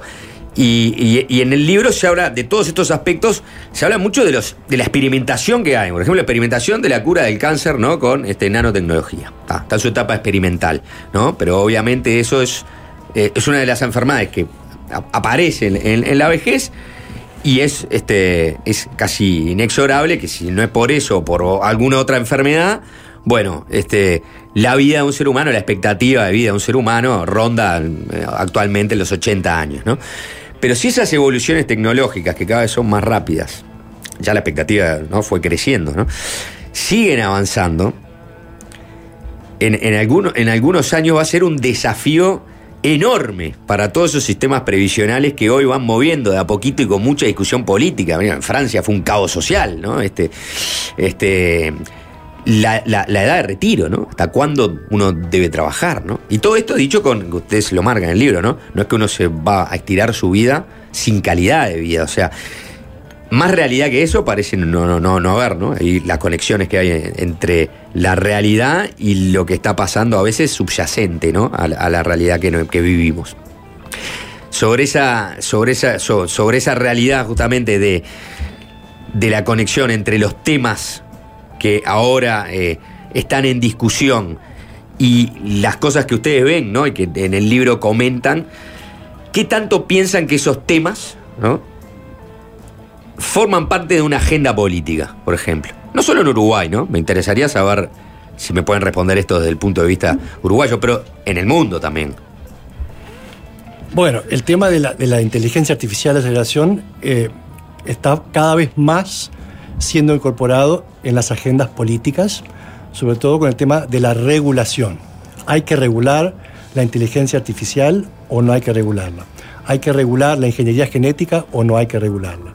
Y parecería que hay un consenso muy fuerte de efectivamente sí hay que regularla. O sea, establecer leyes, establezcan límites y que orienten qué se puede hacer y qué no se puede hacer. Es una gran discusión que en este momento la Unión Europea probablemente la esté liderando, pero también en Estados Unidos hay una gran preocupación. Recientemente estuvieron Elon Musk y Zuckerberg en, el Parlamento de Estados Unidos diciendo sí, creemos que hay que regular la inteligencia artificial. Hay eh, una gran preocupación, sobre todo porque hay un fuerte componente de riesgo existencial en, lo que, en, la evolución de la inteligencia artificial, que todavía no somos muy conscientes de esto. Somos muy conscientes, por ejemplo, del riesgo existencial que tiene una guerra nuclear. Ahí todo el mundo, bueno, la guerra nuclear, efectivamente, hay que eh, regularla, hay que este, establecer protocolos de que, no se, de que no se desate, porque sabemos que eso significa el fin de la humanidad. Con la inteligencia artificial, la distancia a la percepción de este riesgo existencial es mayor es más novedoso, es más difícil de entenderlo, pero cada vez más hay una conciencia de la importancia que esto tiene y hay una pre- una preocupación muy muy fuerte a nivel político en el mundo desarrollado. En Uruguay todavía no estamos en esa etapa, aunque sí hay una preocupación muy fuerte por lo que esto implica en la democracia. Por ejemplo, en, en el, en el Parlamento uruguayo, dentro de dos semanas, va a haber una reunión de, de muchos parlamentos del mundo sobre el futuro, sobre los futuros y la democracia, que tiene como principal eh, problema cómo las tecnologías están afectando las democracias en el momento actual, que es un tema apasionante. La, humanidad resolvió, de una forma medio caótica, pero resolvió al fin y al cabo, eh, las disquisiciones éticas que planteó la clonación, ¿no? O sea, y ahí se puso un freno legal. No sé, no sé cuán extendido está a lo largo y ancho del planeta, pero creo que, digamos, se llegó a un consenso de que, bueno, podemos ir hasta el mundo animal, vegetal, no podemos avanzar mucho en el mundo en el, mundo humano más allá de órganos o, sea para, justamente para prolongar la vida no pero este no avancemos mucho más que eso. Ahí se llegó a, un- consenso este que incluso me parece bueno no sé no tengo muy claro pero es incluso más importante que el de los desafíos que plantea la inteligencia artificial. Vamos rumbo a, a un escenario parecido le parece Bueno, en primer lugar me parece que es importante destacar de que hoy en día, por ejemplo, sí, como decís muy bien, se pueden clonar plantas y animales, pero en un momento eso fue una discusión, hizo un, hizo un ruido, como puede hacer un ruido, por ejemplo, si hoy se puede, en el caso de una enfermedad como puede ser eh, el caso del VIH, ¿sí? VIH, eh, VIH-Sida, de padre y madre, y queda embarazada la, la mujer, ¿qué se hace con ese niño? O sea, pudiendo intervenir para modificar su genética y que salga sin la enfermedad, ¿qué se hace? Eso es una, eso es una de las discusiones. Las discusiones en términos de inteligencia artificial puntualmente y la democracia, o la tecnología y la democracia, eh, es bastante complicada. ¿En qué sentido? Pueden haber protocolos internacionales, normativas internacionales, pero a diferencia de la bomba nuclear, uno no precisa un complejo gigante para su armado y por lo tanto puede existir eh, trabajos con inteligencia artificial desde, digamos, un garage de una casa, en una computadora. Entonces, ¿quién puede llegar a regular a ese individuo su- aislado, suelto, en, eh, en ese sentido? ¿Sí? Empecé- y, pues, eso es un ese- que puede dar un No, pero ahí la comunidad científica también, o sea, digo, una cosa es el individuo en un garage a- a- aplicando el conocimiento que tiene a, a su alcance, que es mucho hoy día, y otra cosa es fondos este, esta- estatales o privados este, inyectados en eh, desarrollar líneas de investigación vinculados a la inteligencia artificial, ¿no? O sea, hay un limitante que lo puede poner cada estado y también las grandes corporaciones. Es, es así. eh, la pregunta es si se va a perforar o no ese protocolo, esa limitación ética y política. Por ejemplo, también hay un, hay un acuerdo en la comunidad científica de que no se puede realizar ingeniería genética modificando los genes de un ser humano que se transfieran a las próximas generaciones. Pero se perforó, se hizo. Científico chino lo hizo. Modificó genéticamente a dos gemelas, apagando el virus del SIDA, y hay dos seres humanos, dos sapiens, que son genéticamente diferentes a los del sapiens. Es casi como diseñar una especie nueva. Es decir, que había una regulación, pero se perforó. Con, con la clonación, bueno, eh, ¿cuánto cuesta clonar un, un perro, una yegua? Bueno, a Milei le había costado 50 mil dólares. A Adol- Adolfito Cambiaso no sé cuánto le costó, pero tiene todas clonadas. Sí. Exacto, exacto. ¿Y cuánto cuesta clonar un ser humano? Y creo que no, no- no creo que tenga precio porque eh, hay un precio, un agregado que es el, et- el, digamos, el, digamos, El tema ético. Claro, Mm, exactamente. el tema es ético. hacer algo ilegal. Sí, el tema ético, sobre todo en Occidente, en sistemas democráticos, pero una persona que tiene otro código de valores, ¿no? Podemos un, qué sé, un- un- una persona que vive en el mundo ilegal, un narcotraficante con mucho poder, un dictador megalómano, ¿m? que pasa por arriba de todo lo que son los códigos más o menos de la democracia. ¿Qué lo va a limitar? ¿Qué no, lo va a limitar? No, no, no, nadie, nadie lo va a limitar. Bueno, sí, así como se limita supuestamente el desarrollo de armas nucleares por parte de un conglomerado de países que tienen armas nucleares, bueno, se, se intentará hacer lo mismo con esos casos, ¿no? Pero es verdad, como decías, en un garage capaz que alguien en este momento está desarrollando cosas que va a tener un, un impacto masivo en, en la humanidad. Bueno, yo creo que el, arma es, es la conciencia, generar conciencia de los riesgos que nos lleva este tipo de, este tipo de procedimientos. a mí me quedó, hay, que hacer una tanda, ¿no? Me, me quedó una pendiente pa- para después seguir continuando, que es, o sea, hablaron de diferentes aceleraciones, ¿no? Y, y- claramente la biológica eh, viene muy rezagada con respecto a la tecnológica. ¿no? O sea, el cuerpo humano no, no, no ha evolucionado de forma exponencial como si ha evolucionado la tecnología, la cultura que creó el humano, ¿no? Pero cuál es si, si es que es así, ¿cuál es el rezago? No me pone cara rociana de que no están así. Pero yo me imagino que el aparato digestivo del ser humano, después de la revolución agrícola, no debe haber evolucionado en la misma, con la misma intensidad que revolucionó la industria de los alimentos. A, a eso voy. Pero bueno, si les parece, hacemos un. Antes, antes de ir a la Sí. tanda, porque hay, hay muchos temas para hablar, ¿no? Creo que todos lle- llevan, ¿no? Las derivadas de todo lo que, lo que se, se habla son, son enormes, pero hablando de los autores citados, ¿no? Está Hartmut Rosa, ¿no? Que es este un teórico crítico, de continuador de la segunda escuela de Frankfurt. Y usted lo cita en el momento para, para hablar de esto de la aceleración, ¿no? Si bien no siempre es fácil medir la velocidad promedio de estos procesos, la tendencia general eh, en este campo es innegable. Así se dice que la velocidad de la comunicación se ha incrementado 10 a las 7 veces, ¿no? La velocidad del transporte 10 a la 2. Y la velocidad del procesamiento de datos 10 en 10, ¿no? Este, para ver de alguna manera, para tener, ponerle un número, ¿no? una raíz cuadrada, bueno, la raíz cuadrada, no solo una raíz cuadrada, a, el, el- a, la materia de la aceleración en tres campos, ¿no? Que ustedes, que, o que estos teóricos también definen como campos clave. Hacemos una tanda y nos metemos también sobre el, dilema ético, ¿no? Porque hay este. En el, primer capítulo del libro justamente se reflexiona, ¿no? Hay posibilidades de orientar la tecnología para evitar daños pre- imprevisibles, que era un poco lo que veníamos conversando, ¿no? O sea, ¿qué pasa con la regulación? ¿Cuál es este, el marco ético que se está ma- manejando?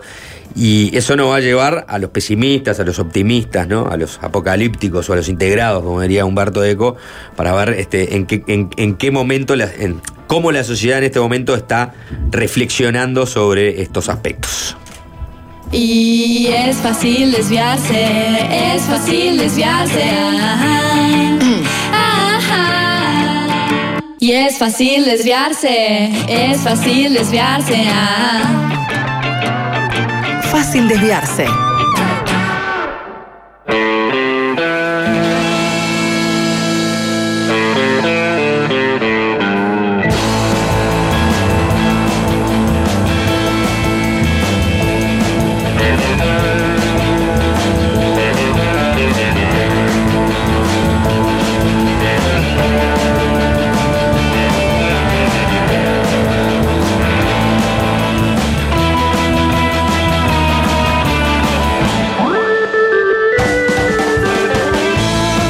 Seguimos con nuestra entrevista a Felipe Arocena y a Sebastián Sansone, eh, sociólogos, han publicado este libro, ¿no? Que se llama Aceleración, eh, que vinimos comentando bastante eh, en un primer bloque de esta entrevista. Habíamos dejado planteado sobre todos estos escenarios, ¿no? Este, presentes y futuros relacionados sobre todo al campo de la tecnología.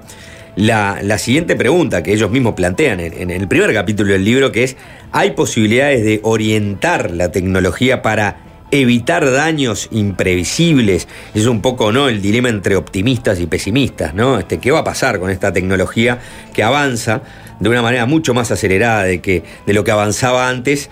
Y si eso va a derivar en un escenario como este, apocalíptico, negativo, ¿no? Donde este, no va a haber un, este, un marco ético y el ser humano no va a poder controlar ¿no? al, al- al- monstruo que creó, o todo lo contrario, ¿no? Si va a poder reorientar para evitar esos daños que a muchos los ponen en, en el, en el bando de los negativos, de los pesimistas. ¿Ustedes qué pueden decir al respecto de esto?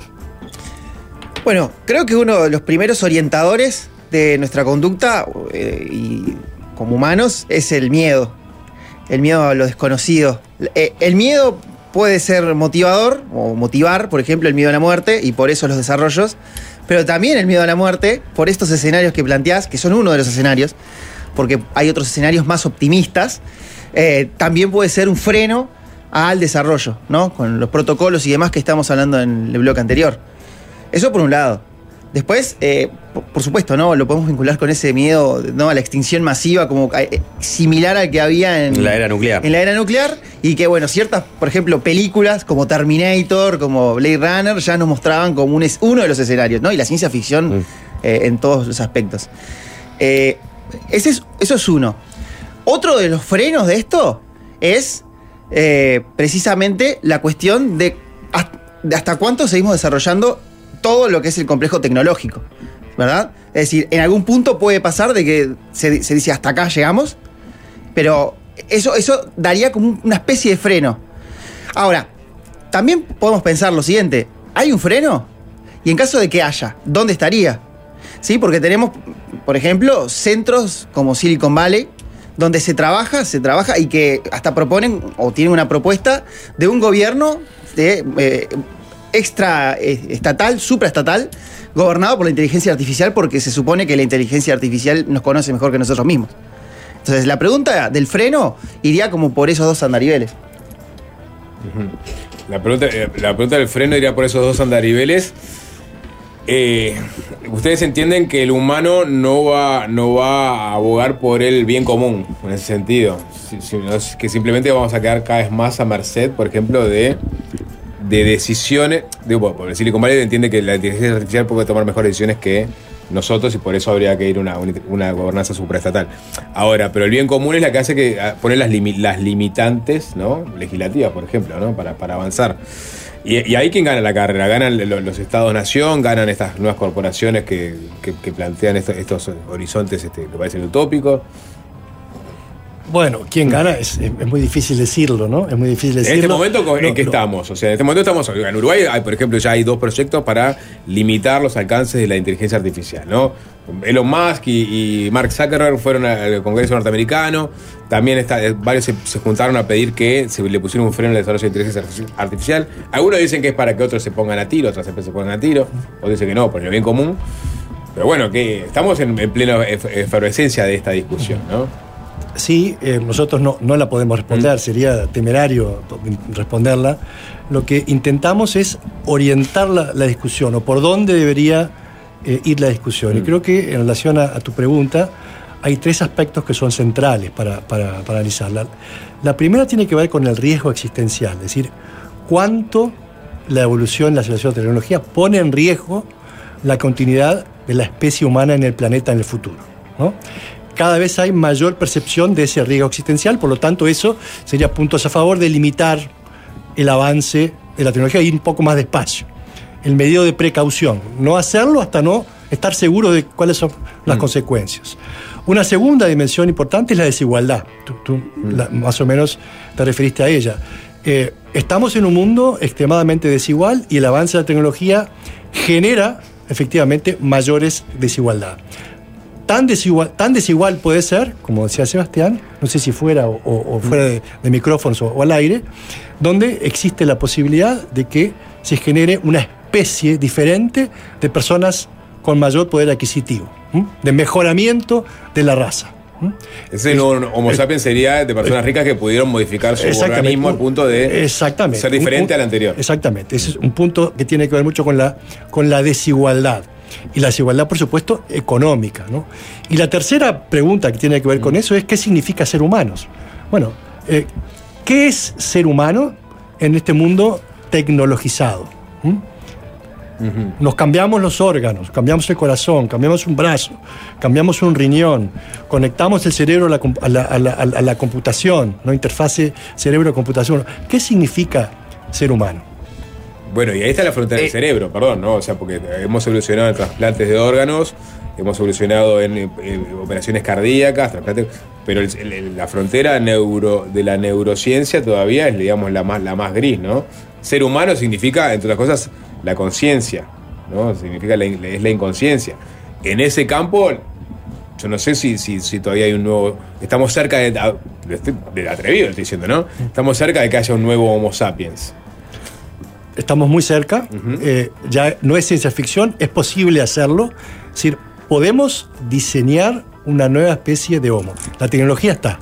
Se llama CRISPR, es la ingeniería genética que se creó hace 5 o 6 años. Eh, eh, este, Jennifer Doudna y Emmanuel Sampertier fueron dos de las líderes de esta tecnología y ellas mismas, si pueden, pueden buscar una charla TED de una de ellas, dice, bueno, estamos en un momento donde somos capaces de autodiseñarnos como especie. Ojo, ojo, estamos en un punto de inflexión, es un momento de riesgo. ¿Qué vamos a hacer con eso? Paremos, paremos y reflexionemos. Bien. Eh, Además, es, sí, eh, no, es dale. interesante la cuestión esto que planteabas justo en tu pregunta de eh, qué es ser humano. Porque cuando uno se pone a ver, a veces, eh, no sé, indaga en, en internet, puede encontrarse de que algo tan propio de nosotros como el arte, la pintura o la escritura, digamos, de, poemas, la poesía, guiones de cine, perfectamente con cuatro o cinco palabras motivadas una inteligencia artificial y te lo crea. Estamos, está siendo disputada nuestra esencia, si se quiere utilizar esa palabra, de lo que nos hace como humanos. Más allá de lo del cerebro, sí, pero en cosas, ¿no? Como esto, como el arte, que es lo que nos diferencia y nos hace humanos. Y ahora está siendo disputada también por otra creación humana como la, inteligencia artificial. Y bueno, y, y- ese justamente en, en- qué significa ser humano, el, el- como los- el cerno de ese capítulo es si la, un poco lo que venía diciendo Felipe, ¿no? Si la inteligencia artificial puede superar a la inteligencia humana. Y ahí ya estaríamos este, dando vuelta a la página, ¿no? Este, al, al ser humano como, como gobierno de, de la realidad. Sí, porque el, ser humano se, piensa a sí mismo de hace bastante tiempo como eh, la inteligencia más avanzada en la escala de la vida. ¿Mm? Bueno, esto nos, nos pone, nos sitúa en la posibilidad de que no sigamos siendo eh, los sistemas biológicos más inteligentes sobre la faz de la Tierra. Eso es un cambio radical en lo que significará ser humano en el futuro si esto efectivamente ocurre. Que ocurra o no, está abierto. Ahora, los expertos, los que saben de esto, nosotros no somos expertos, simplemente intentamos aprender sobre los que sí son expertos, la gran mayoría de ellos dicen que esto es muy probable que ocurra, la aparición de sistemas de inteligencia artificial, primero de nivel humano y después de superinteligencia. Y lo dan como eh, casi un hecho en los próximos 100 años. 90% lo da como un hecho en los próximos 100 años. Que en la historia de la evolución de la vida, 100 años es nada, ¿no? Es, es menos de, un parpadeo. Entonces, eh, existe la posibilidad cierta de que esto ocurra. Cuando un ser humano piensa en esta posibilidad, automáticamente tiene que redefinir qué es lo que es ser humano. Y colocarse en una posición de vulnerabilidad. Es un baño de humildad que nos está dando esta posibilidad. Pero importa esa cual- reflexión si, si- si la tecnología te brinda la posibilidad de, este, de dejar de hacer tareas que eran engorrosas, de vivir más, más plenamente, saludablemente, o, o- o la discusión importa porque en realidad es quienes realmente pueden acceder a esos a los beneficios del avance de la inteligencia artificial, de la tecnología, etc. Pues si todos estamos, si todos vemos que la tecnología es digamos, positiva para nuestro desarrollo, cero reflexión, vamos y vamos. Bueno, es que no, es que no lo sabemos, justamente, justamente no lo sabemos. Por eso, por eso es que eh, el, el clamor en este momento es intentar aumentar la conciencia de los riesgos que esto tiene, de las potencialidades y de los problemas que también tiene, los riesgos que, que tiene. Y estamos en un momento eh, de difícil decisión sobre este punto. No es eh, distopía o utopía. Hay cosas, hay potencialidades enormes que se abren, pero también está el riesgo extremo de efectivamente terminar con la, la- la especie humana como, eh, como tal, ¿no? Entonces, eh, eh, estamos en, en- en un momento de enorme incertidumbre. Eh, Yo creo que estamos más o menos en un Sí. momento parecido al, al Renacimiento. El Renacimiento, cuando cambiaron la cosmovisión, es decir, el, el sistema del cosmos eh, hizo que no fuera el Sol que girara sobre la Tierra, sino que la Tierra girara sobre el Sol y, el cambio que esto representa. Eh, el cambio que la Tierra dejó de ser plana y pasó a ser redonda, lo que eso implicó en el Renacimiento para la cosmovisión y la, percepción de lo que es ser humano. Creo que estamos en un momento eh, parecido en la magnitud de los cambios en los cuales eh, estamos en este momento. No, estaba pensando, en, porque en el, en el libro mencionan al, al francés Eric Sardin. Eh, tú hablaste en un momento, ¿no? Este, ¿Qué puede tener a un megalómano, ¿no? Con mucho poder. ¿no? Imaginemos a alguien que tiene, gobierna una sociedad absolutamente totalitaria donde eh, todas las decisiones pasan por la, autoridad vertical de lo que él este, expresa y desea. Y, por otro lado, en Buena Sardén tenemos como lo, lo- lo opuesto a ese leviatán que puede apropiarse de la tecnología, sino el tecno-libertarismo, ¿no? El, el individuo que entiende que actualmente la sociedad y los gobiernos están pudiendo este, manejarse desde el punto de vista político y económico, entonces pasamos a la individualidad y a la libertad absoluta de, digo porque esto inclusive estuvo ahora eh, nos toca de cerca, ¿no? La discusión política en, en Argentina, con Milei como candidato, en un momento habló, entre otras cosas, por ejemplo, de que uno pueda vender sus propios órganos, ¿no? La desintegración física, la comercialización de tu desintegración física, ¿no? Pero esto llevado a la, a la tecnología. Eh, ¿Es posible ¿no? que el tecnolibertarismo sea ¿no? un, un- un- un movimiento este, político que vaya de la mano con estos desafíos tecnológicos, que pueda acompañarlo?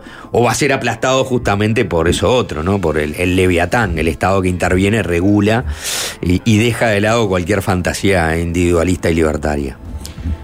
Depende, porque eh, cuando uno dispara a alguien, la culpa es del arma o de quien la, la utiliza. Es decir, en tecnología es lo mismo. Acá, cuando uno tiene una corriente filosófica como el tecnolibertarismo, Y cuando tenemos tecnología en general, pueden pasar dos cosas, y lo discutimos en el capítulo sobre la democracia, pero hablemos de gobiernos en general.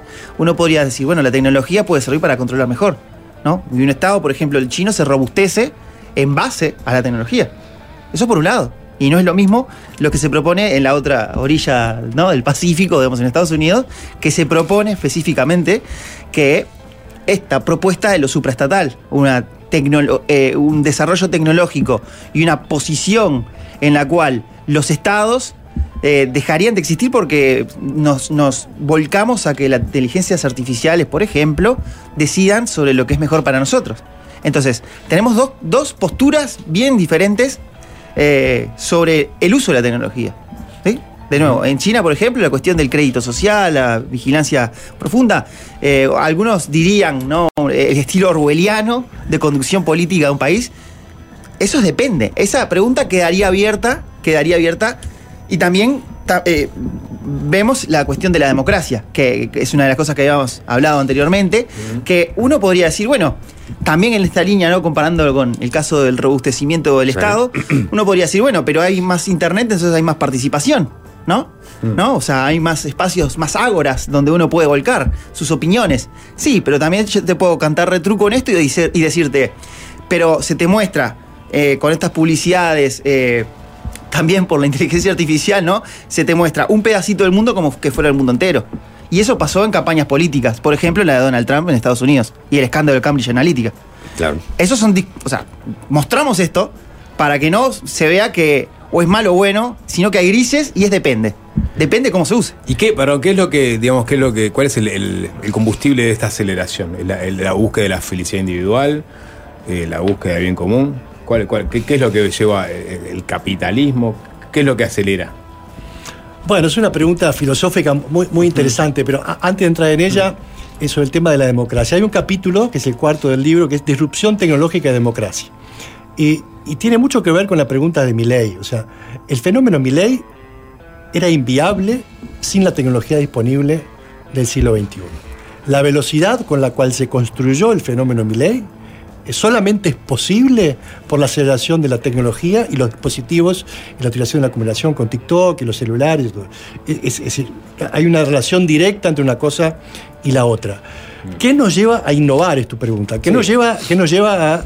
¿Cuál es el no- carburante para esta aceleración? Bueno, O sea, bueno, yo creo que hay, que hay una, que hay una, una razón antropológica que me parece que está en, en la esencia de lo que es ser humano, que es la curiosidad, ¿no?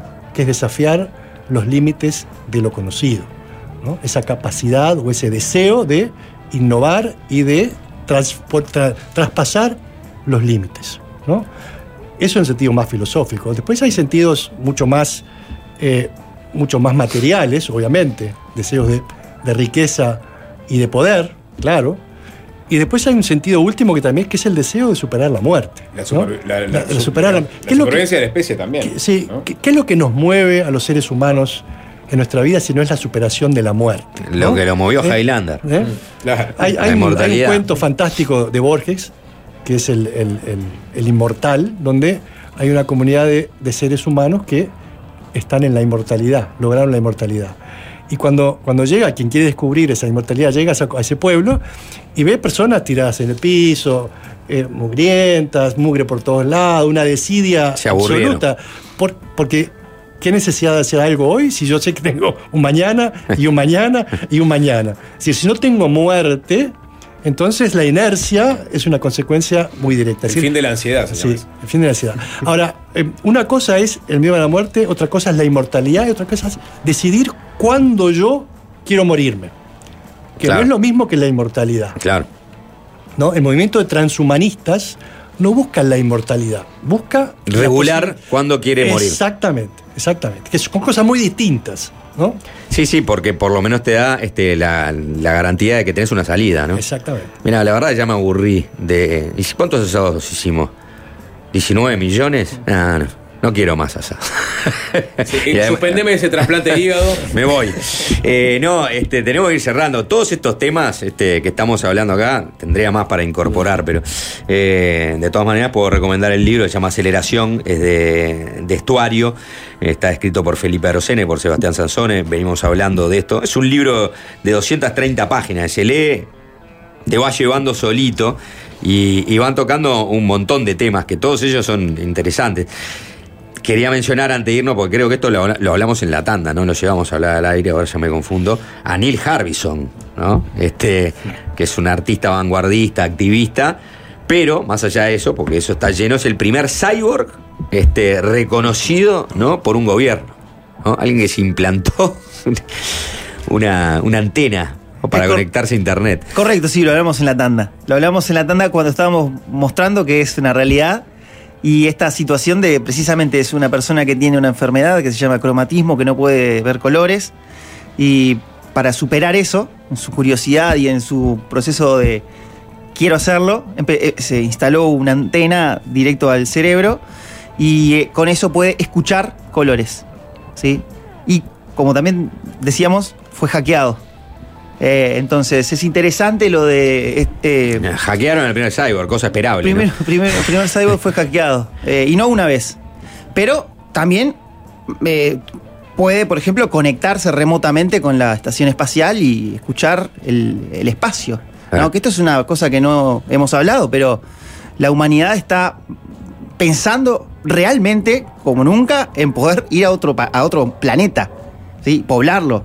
Eh, sí, o sea, es real. Eso es una discusión real y hay proyectos privados como SpaceX que encima eh, pueden retornar los, los cohetes que envía, ¿no? La- los satélites Starlink, ¿no? Y esto es interesante y lo traigo acá brevemente porque ya sé que tenemos que cerrar. Es esta cuestión de que nosotros hablamos de la desigualdad, es cierto, pero hab- hablamos, no hablamos de, de determinados componentes como por ejemplo que hay un continente completo que tiene una preocupación que no tiene electricidad, no tiene dónde enchufar la arena, no tiene agua potable, como África. ¿Sí? Entonces, hablamos de desigualdad. Sí, estas preocupaciones las tenemos nosotros que tenemos esas. eh, estamos en la cuarta revolución industrial, pero hay un continente que no está en la cuarta revolución industrial. Y esto de Starlink es interesante porque acá se lleva internet de forma remota, eh, sin conexiones.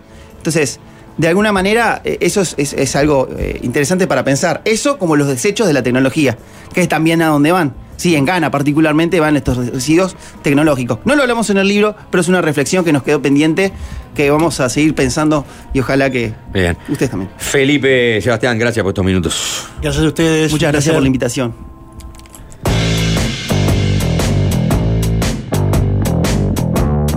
Fácil desviarse. Y es fácil desviarse, es fácil desviarse. Fácil desviarse.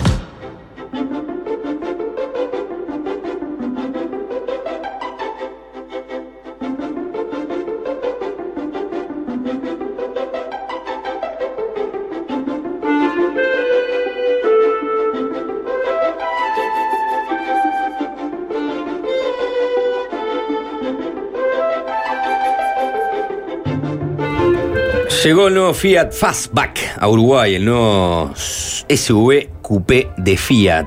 Da el próximo salto y disfruta de su diseño italiano, motor turbo, baúl de 600 litros y toda la tecnología y conectividad. Conocelo en la red de concesionarios Fiat de todo el país o en fiat.com.uy y disfrútalo desde 30.990 dólares. Nuevo Fiat Fastback, un gran salto. Dicen que la cultura es muy importante. Pero, ¿quién se la toma en serio? Por suerte hay alguien que viene a denunciarlos a todos. Los pedantes que compiten por ser el primero en gritar ¡Bravo! Los políticos que leen todos el mismo bestseller. Los tecnócratas que cierran los teatros. Ciudadano Ilustre. La columna de Fernando Medina.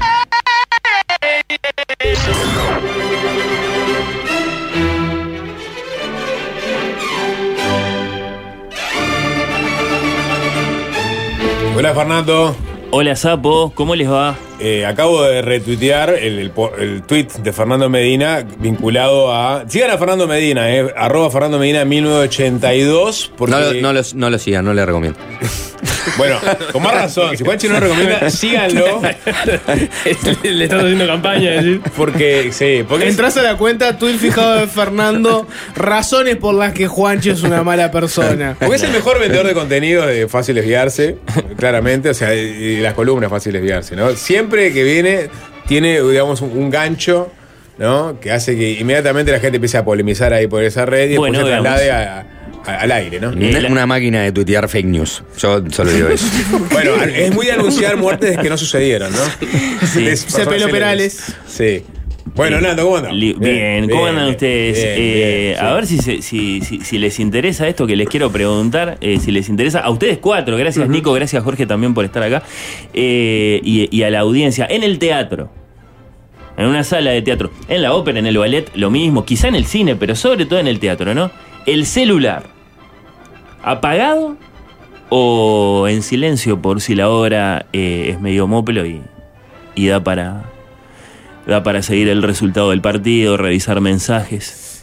Yo creo que hay, una escala, ¿no? De, de, de, Un digamos, poco de- espectáculo. un poco- No es lo Diferentes, mismo un de- lugar está planteando diferentes escenarios. Sí. El problema no hay, no hay un- una medida para dos escenarios diferentes. En No. este caso. Pero pa- no, ¿Qué para haces mí el con el problema, celular? Para mí el problema de la consigna, Fernando, perdón. Habló de teatro y de cine. Ah, bueno, está bien. Entiendo que la respuesta no es igual en el Que teatro no. en el cine. No. O sí, o en realidad Bueno, la respuesta es la hagan la misma. discriminación. El, el- el celular, el Díganme. celular vos, vos lo, vos lo podés no apagar. Podés no apagarlo. Pero tenés que hacer, no te lo podés sacar de bolsillo. ¿Cómo vas a prender una pantalla lumínica en un espacio oscuro? De bajar la intensidad Ah, mirá. lumínica. No. ¿No O sea, lo podés de- sacar del bolsillo? de Canuto No. abajo de la campera. No, no, a lo sumo si lo querés Le- tener bajás en la intensidad lumínica. Pero ahora necesito tu explicación por respeto a los otros espectadores, Claro, por respeto sí, a la por obra. Es una, es distracción enorme. Estás en. ¿Para en- quién? Para el, para el que está atrás tuyo, por ejemplo. Eso es verdad. Sacás, sacás un- un- una cosa que brilla más que todo lo demás. No. El, el- el teatro. No es así. ¿Cómo No, en el teatro no, yo estoy hablando en el cine. Pero en el cine también No, distraes. es distinto. Es, dist- es distinto. No, Vos Primero- decís que- vos decís que en el Primero, cine, me eh, parece que estás, estás, estás, eh, eh, estás haciendo reglas tajantes y generales cuando hay mucho matiz. Primero, le baja la intensidad lumínica al celular. En el cine, la luminosidad de la pantalla de, no sé cuánto es la pantalla de cine, ¿viste? 10 metros por 5. ¿Tá? Es mucho más grande que un celularcito que vos tenés en tu mano que le bajaste la pantalla y no le está faltando respeto No, a no. Bayona por no estar mirando lo No, no es- imposible. no, era. no. Y, a, le- y a los tus espectadores que están al- alrededor no los estás Si yo molestando. estoy atrás ¿tá? me molesta un poquito ver que Claro. adelante está. No, porque yo sabes- Yo lo hago muy de canuto. ¿Sabes por qué? Porque sos un hinchapelotas. Molesta, No, molesta. no, o sea que eso no lo es apagás. hinchapelota. Eso pone empezar. Sapón, no Yo pero lo que pasa es que hay tantas variables acá. Hay un partido de fútbol importante, bueno, entonces está, se tiene el celular a mano. ¿Para qué No, fuiste al cine? O sea, en claro. un partido de fútbol importante. Juega Uruguay y vas al cine. ¿De, de- de qué país sos? Claro. Vas, ah, vas a. eh, la- eh, Uruguay gana. No, estoy acá en el cine viendo una de Herzog. Dale, sapo. Deja de decir cosas que no Claro, se sustentan con, la, ¿qué- con el sentido común. el Bueno, puede coincidir con un concierto, Perdón, por no, ejemplo. no, perdón. A veces perdón, pasa, perdón, los perdón, conciertos porque son acá, no sé qué. Uruguay-Francia, por ejemplo, quizás no, no va para, para aplazar un programa que tenía con mi hija, ¿no? Está- ¿Mm? Vamos a ver este a, eh, a, a- a Sapo- Ruperto Rocardo. No es, lo, no es lo mismo porque teatro. las cosas infantiles están en otro rubro que no tiene No, nada que ver. porque yo voy más al cine. Porque No se habla, se grita, se hacen cosas que no se hacen equivocado. En el cine, en el cine vas a ver una película para niños, igual se respeta. Porque tenés que inculcar el respeto en, el- No es lo en la mismo. sala de cine. No es lo mismo. No es. Bueno, yo en, mi caso voy mucho más al cine para ver películas para niños que para grandes. Pero en un cine no, ¿Por, qué no vas, tanto a ver películas este, para niños? Porque ahora las entiende.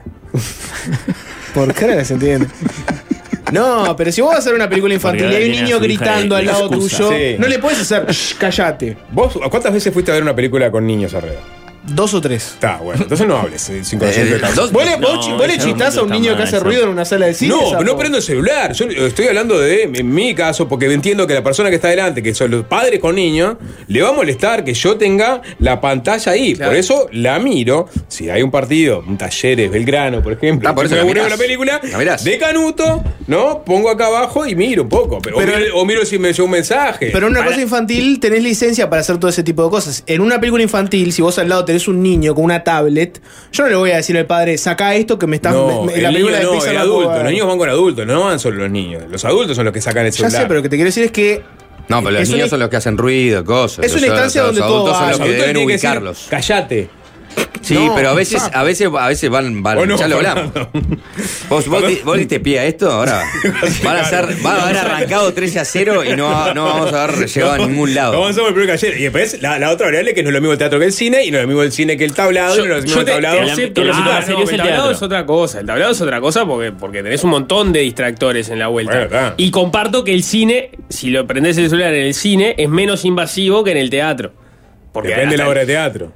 Discrepo, porque en el teatro no va nadie. No, pero vos al teatro podés distraer, te podés distraer al actor. No, no un celular no en un teatro que son tres gatos locos y tienen Pero- los tres más de 80 años. Pero estás hablando no le de hace base daño a, a, nadie. a- a prejuicios. Eh, eh, estuvimos acá hablando de la Comedia Nacional, lo difícil que es conseguir entrada para ir a ver la No, Comedia ¿de dónde se Nacional. ve esto? Así, ahí está tu espacio por habilitar Eh, estas voces. No, no, yo lo quería escuchar. Todas las voces. Ninguno lo apaga, entonces saco esa No, conclusión. No, apagarlo, no, nadie lo apa- apaga. apagar reglas. Uno, apagar es una estupidez, no tiene sentido. Dos, como dice Juanchi, molesta la luz y todo eso, pero si vos le bajás la luminosidad, no, por mirar el reloj, no, no, no molestás a nadie. Molestás, molestás porque yo estoy atrás y me molesta. Sí, Me pero molesta, bueno, me bueno, molesta. si yo te bajo la Si vos, sos, luminosidad, si, vos sos un, molesta. si vos sos un quisquilloso, es problema tuyo. Pero si vos querés mirar el teléfono cuando estoy mirando una obra de teatro, quédate afuera. Se mira, no, se no, mira- eh, pagué la entrada igual que vos.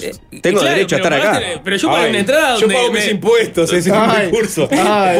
que quiera. Yo pago Yo mi pagué una entrada donde había gente con el celular apagado, no con el celular No, prendido. no, no, lo, lo dice en ningún lado. Eso. te piden al principio. De señal, ¿Eh? Nico. ¿Querés? No, pero te solución? pide, te ¿Sí? pide. ¿Te gusta? Dylan, Dylan no te permitía en esta gira de tener Ah, bueno, tu celular en una bolsita sellada a un casillero. Si querés ver tu celular, anda a la zona de casilleros y sacalo. ¿No es un poco autoritario, no?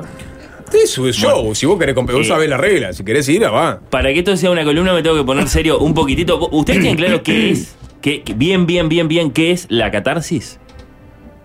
¿Qué significa esa palabra? Es lo que estamos haciendo recién. Y bueno, es- Ah, bueno. sería un proceso mediante el cual vos eh, te pones en contacto con emociones a través Sí. de una obra artística. Bueno, está, está muy bien, Jorge, está muy bien. Eh, ¿Está mal? Eh, o- Purgás. eh, me parece que tiene interés porque la catarsis sucede en silencio. Y entonces es, cu- es curioso eh, esa, esa- esa primera interpretación de Sapo de que, de que hacemos catarsis. Eh, por ejemplo, a- acá o por ejemplo en el, en el estadio, insultando a los jueces o, Claro, o a nuestros propios pero la jugadores. catarsis no siempre es en silencio. Vas a un partido y le Mm, gritas la eh, eh, sí. cuervo no sé qué cosa, al árbitro estás haciendo No, catarsis. estoy de acuerdo en que ahora se interpreta mucho así, incluso eh, existe el titular, ¿no? Eh, eh, Flor Viña hizo catarsis y admitió la crisis con Luciano Castro. Una pareja pasa por mil millones de cosas. Existe ese eh, hacer catarsis Claro. como eh, Hablar más de lo viene, que. viene de la soltar tragedia la griega, ¿no? lengua, ¿eh? Viene de la tragedia griega, ¿no? Bueno, por supuesto, sí, sí. Eh, eh, eso dicho así no parece estar muy bien o diríamos, no, no, sí, sí, digamos, significa que le estamos dando un significado nuevo a, a ese viejo helenismo, que es catarsis. Una definición, si quisiéramos respetar el, el sentido original, podría ser, eh, Juanchi, em, catarsis, eh, hacemos catarsis cuando nos enfrentamos con toda la verdad. Y de ese modo nos sentimos mejor. O sea, Sobre mirar, todo si es otro el periodistas que- es, es, es Claro. catarsis. Sí, Y bueno, sí, so- es sobre todo, exacto. Si, si es otro el que nos dice toda la verdad, y, y sobre todo si es una verdad difícil que, que- que veníamos negando o, o a la que nos resistíamos de alguna forma. Pero ¿no? son las emociones que se te mueven al, al enfrentarte a la verdad. Claro, originalmente es una metáfora esto, ¿no? Es, es una de esas metáforas tan extendidas que, que las naturalizamos, ¿no? Eh, como pasa ahora con, con domar. que Yo veo que, este, que, es una metáfora que, que se está naturalizando. De- Eh, la desprecio. Milei domó al chicanero de Majul. Ese tipo de. eh, Es una metáfora, evidentemente, pero, pero tan naturalizada que ya casi no es una Me metáfora. gusta domar, ¿por qué no Ah, la sí, no porque, es exagerada. Es exagerada. Nadie doma a nadie. Pará, hay intercambio. A veces uno gana un poquito, otro. Di- Discrepo, hay, a, a veces hay gente que es domada. No, a veces no. hay gente que es domada. A veces hay gente no, que y es domada. pone, pone el, el- el- el- el- No, no. A veces no me hay gente que es domada, sí. El problema, como todo, es el uso indiscriminado de- eh, del, abuso. del- del término, claro. Bueno, pero Sí. pasó con No, catarsis. ¿Esto era un procedimiento médico o incluso una, una simple vicisitud humana, una, una liberación de fluidos? Eso era. ¿No? De pronto aparece el, el crítico teatral Aristóteles y dice, específicamente hablando de la tragedia, eh, la liberación del instinto asesino o incestuoso o, o- bueno La Eh, liberación del pu- instinto, puede, puede haber, puede haber sucedido así, sí, antropófago. Eh, no sé. Claro, si tenía ganas de comer eh, y, no, y lo, lo estabas reprimiendo, sí, sí, sentías el deseo de la carne humana. eh, Hasta que lo viste en una obra de teatro que te lo muestra de un modo particularmente horroroso, y ahí lo enfrentás como, como cosa que te pasa a vos y lo alivias. Hoy me pasó una cosa en la rural de Prado que, que había, había unas vacas muy gorditas. divinas. Me, me estaba, me la ¿Eh? no ahí. ¿Eh? ¿cómo te vas a comer una Fue vaca como cuando viste la exposición de, de carne de, de, hombre. De hombre, sí. De Como querías comer una nalga humana, Una nalga, ¿verdad? Claro, güey, hay cosas que ves y po. pa. A vos te gusta la carne jugosa, ¿no? Y bueno, eh, claramente este, es una catara. O sea, lo que me, lo que me Y genera bueno. ver una vaca ahí en el Sí. ruedo, ¿no? Pero ¿qué tal? No, no te gusta tanto la carne jugosa. a mí me encanta jugosa. Yo, yo ¿A pedir jugosa es la el segunda vez que cuenta al aire Sí. que ve algo No, no, no, vivo sí, sí. y se lo quiere Sí. comer. Digo, por eso. Se supone que nos pasan cosas muy feas. No, por eso el psicoanálisis incluso lo- esto lo, lo- toma de manera muy, muy abierta, muy general, este, y, propone que vos desbloqueas recuerdos traumáticos o, pulsiones feas. Bueno, la más famosa, por supuesto, acostarse con la madre de uno. Y, al exteriorizarlo, al hacer terapia, bueno, por lo menos lo, lo atenúas un poco, si no es que te curás del todo. Hasta ahí los orígenes, ¿no? Eh, seguimos hablando de catarsis en el, en el viejo sentido o en nuevos sentidos, salvo que por lo que estoy viendo también lo decimos de otro modo, ¿no? Y acá empieza formalmente eh, la, la- la columna, porque como tantas veces, esto está inspirado por un tuit. Así como ustedes a veces se, se- se inspiran, por así decirlo, en, en búsqueda o en desayunos informales, eh, periodistas, lo que sea, eh, a, mí, a mí me gusta partir de, de un tuit para plantear una discusión.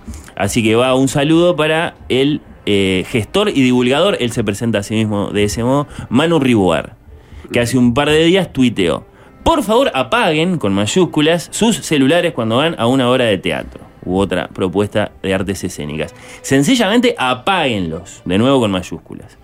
No va a pasar nada en ese intervalo más que la conexión con quienes están actuando. Si no, ¿para qué fueron? Anoche sonó un celular en medio de una escena muy compleja y fuerte. Un desastre. De sostener por parte de las actrices Emilia Díaz y Sofía Rivero en la Sapo. Nos sacó de la conexión tanto el público como a ellas. Costó volver a conectarnos. Malditos celulares, apáguenlos. Y sigue, ¿eh? Hizo catarsis él, capaz que podemos decir. Eh, estaba muy enojado con un celular y pide que los apaguen. Lo entiendo, lo entiendo porque. conexión Lo entiendo, lo entiendo. la Está obra. bien, Lo entiendo, lo entiendo la medida drástica por, por, por, por la experiencia vivida. Y para la Sí. gente que no sabe dominar Eh, el, que no le, silenciar. el que no le suene. Claro, claro. el que no sabe silenciarlo. Entonces apáguenlo directamente. Le está hablando a los viejos chotos. Principalmente.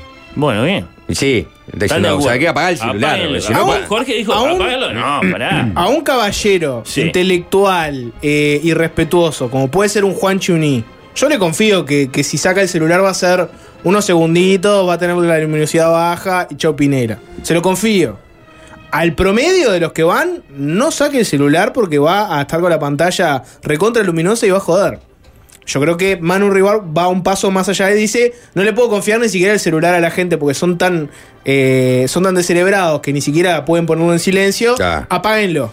Listo. Él- yo creo que él fue un pasito más de lo que se Es como podría la de ir. Crucero. Las Es voces como de la libertad responsable. Eh, ya se, ya se exacto. aplicó y fracasó, fracasa la vida de la Claro, sociedad. exacto. Bueno, Bueno. está, ahora paguemos todo. Las voces de los Fracasa teatros la vida suelen social. rogar apagar sus teléfonos eh, celulares. ¿Y a ustedes les y, parece y una no, buena van, y no medida? van en su guion, además. Lograste ¿no? A veces- bajar línea político-partidaria en el espacio de Fernando Medina, ¿te das cuenta? Es impresionante lo Ah, tuyo. bueno. no te, no te bastaba con desayunos informales por haber contaminado. Ese, ¿eh? ¿Cómo, entonces. era? ¿Cómo es ese? Bueno. Ah, bueno, Bueno. Eh, Fernando- Sapo, quiero que estés atento. a si Estoy muy atento, está- estoy muy atento a todo, de estoy más atento acuerdo que nunca. Con esto de que está bien Sí. eh, pedir apagar los teléfonos celulares, incluso ser un poquitito autoritario, ¿no? Que, la voz del teatro aparezca y ruegue apagar los teléfonos celulares. Apáguenlos, Sí. te lo repiten después, Sí, sí. ¿no? Fernando, O si incluso habría que ir más lejos, ¿no? Y ya digo, bandejita en la puerta. yo sé lo que. Yo, sé, lo- yo sé qué plan viniste, Fernando, porque vos y yo estamos hechos de la misma consistencia. Somos abogados del diablo, rebeldes, etcétera. Para vos rebelarte contra algo, tenés que tener una estructura. Y, es injusto ser el que tiene que poner orden. Es molesto, porque ¿qué, es- qué es cool? Cool es rebelarse, es, ser un copadete y decir, ah, bobetas, me quieren hacer apagar el celular, ah, no se dan cuenta que yo soy un cra.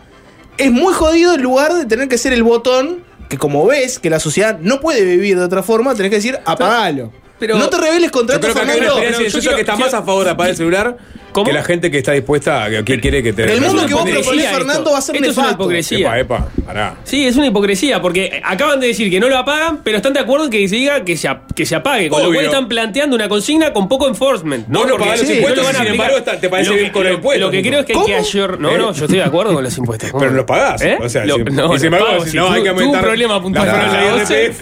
Tuve un puntual y lo estoy pagando. No, mentira. Lo estoy pagando, De por cualquier cosa, de, Ay, de contás IVA de todo. Grábeme No. más, grábeme No, más, pero no, después cualquier este, cosa cualquier digo. manganeta para. O sea, metés todo, eh, cosas que no, no- Por eso no, no, no, no son de me van a periodista y de contás IVA. Lo que digo es, lo que sí debería quizás ayornarse el mensaje inicial y pedirle a la gente lo que la gente está dispuesta a hacer. Pónganlo en silencio. Si no lo saben manejar, apáguenlos. ¿No?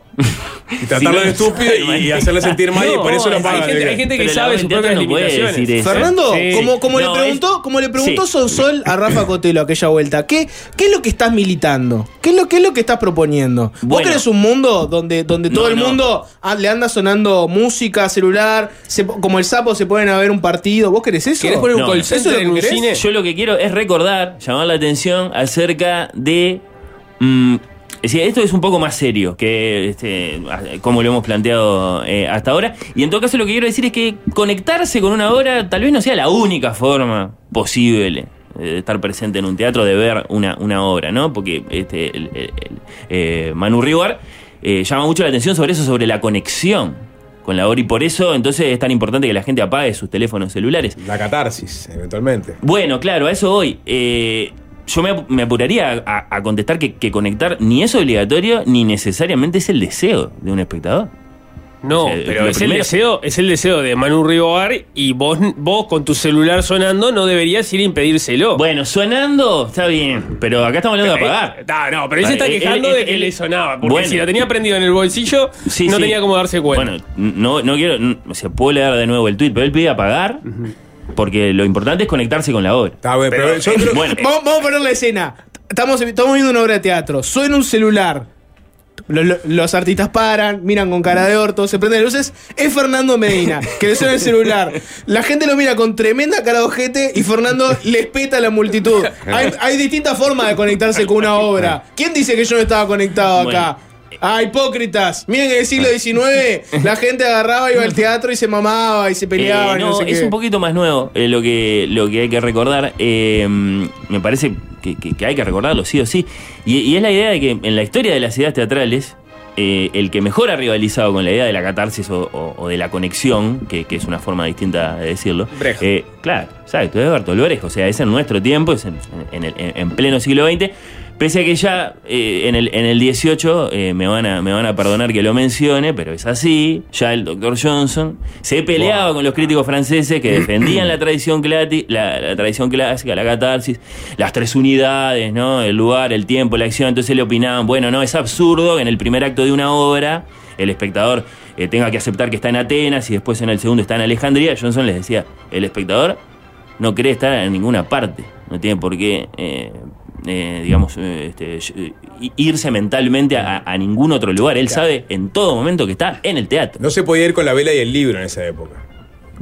¿Por qué no? Y no, no podía. Estaba prohibido, por favor, antes. No puedo, no, estaba prohibido ingresar con una vela y con un libro. Me pongo a leer, claro. Claro. Eh, de hecho. De hecho eh, la, la idea de las luces apagadas en el teatro, y hacia ahí quiero ir, es bastante más moderna que el, que el 18, justamente. En el 18 todavía era muy común que la gente entrara a la sala con el programa y pudiera leer, por lo menos el programa de la obra, mientras la obra se, se representaba, pero sí está. Lo, lo- lo más sobresaliente es lo, es lo, es lo que aportó Brecht. eh, Alemania 1900 1898, Berlín Occidental 1956, un gran dramaturgo, poeta, el creador del teatro dialéctico, que famosamente no quería que el teatro fuera un espejo, sino un martillo.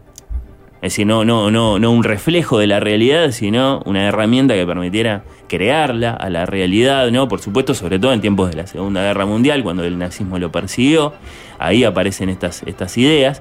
Y en sus escritos sobre teatro, que bueno, cualquier curi- curioso lector puede, puede buscar en, muy buenas ediciones españolas, por ejemplo la, la de Alba, se pelea a muerte con esta idea de la catarsis y, y- y- y- y de la conexión, para decirlo a la manera de, de Manu.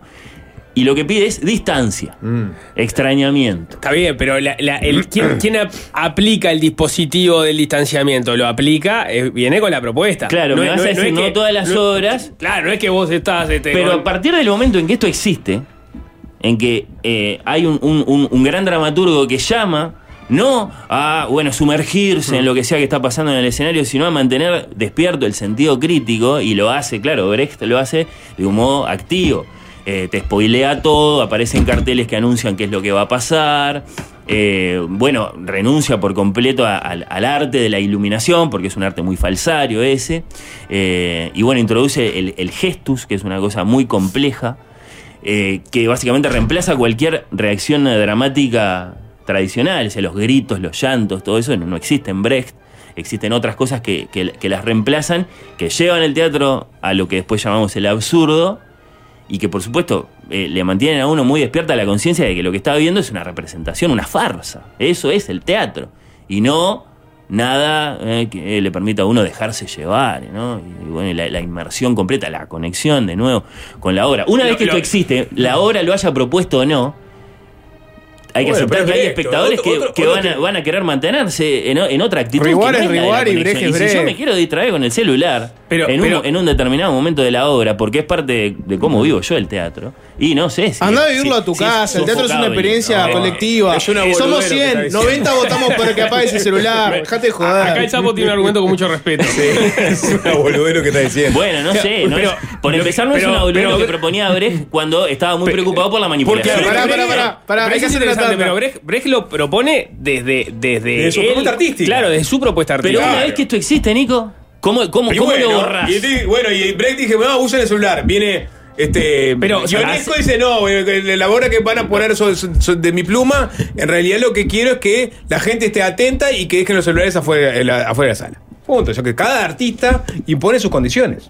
Pero Y eh, cada pará, espectador también. Yo puedo No, elegir ir no, a ver pero el, el espectador no, tiene el otro- otros otras ma- formas de ver el- de, de aplicar el distanciamiento, como puede ser no poner la mirada en la escena y, y mirar el contorno del escenario, mirar las caras de la gente que está Distraerse ahí. no, distraerse te Eh, eh, parece.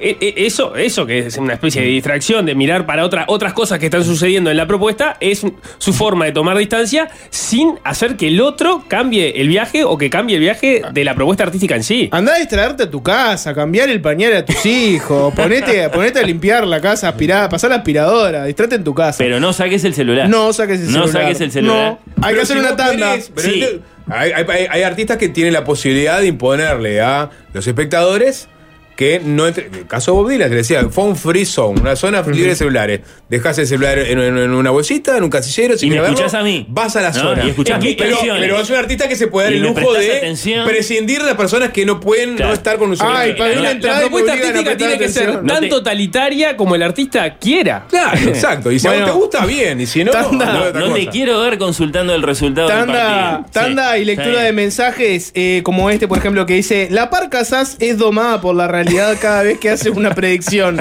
¿Sería un buen ejemplo? Bueno. Tanda y lo respondemos. La parca sa- Y es fácil desviarse, es fácil desviarse. Ajá. Ajá. Bueno, hay polémica, ¿eh, Fernando?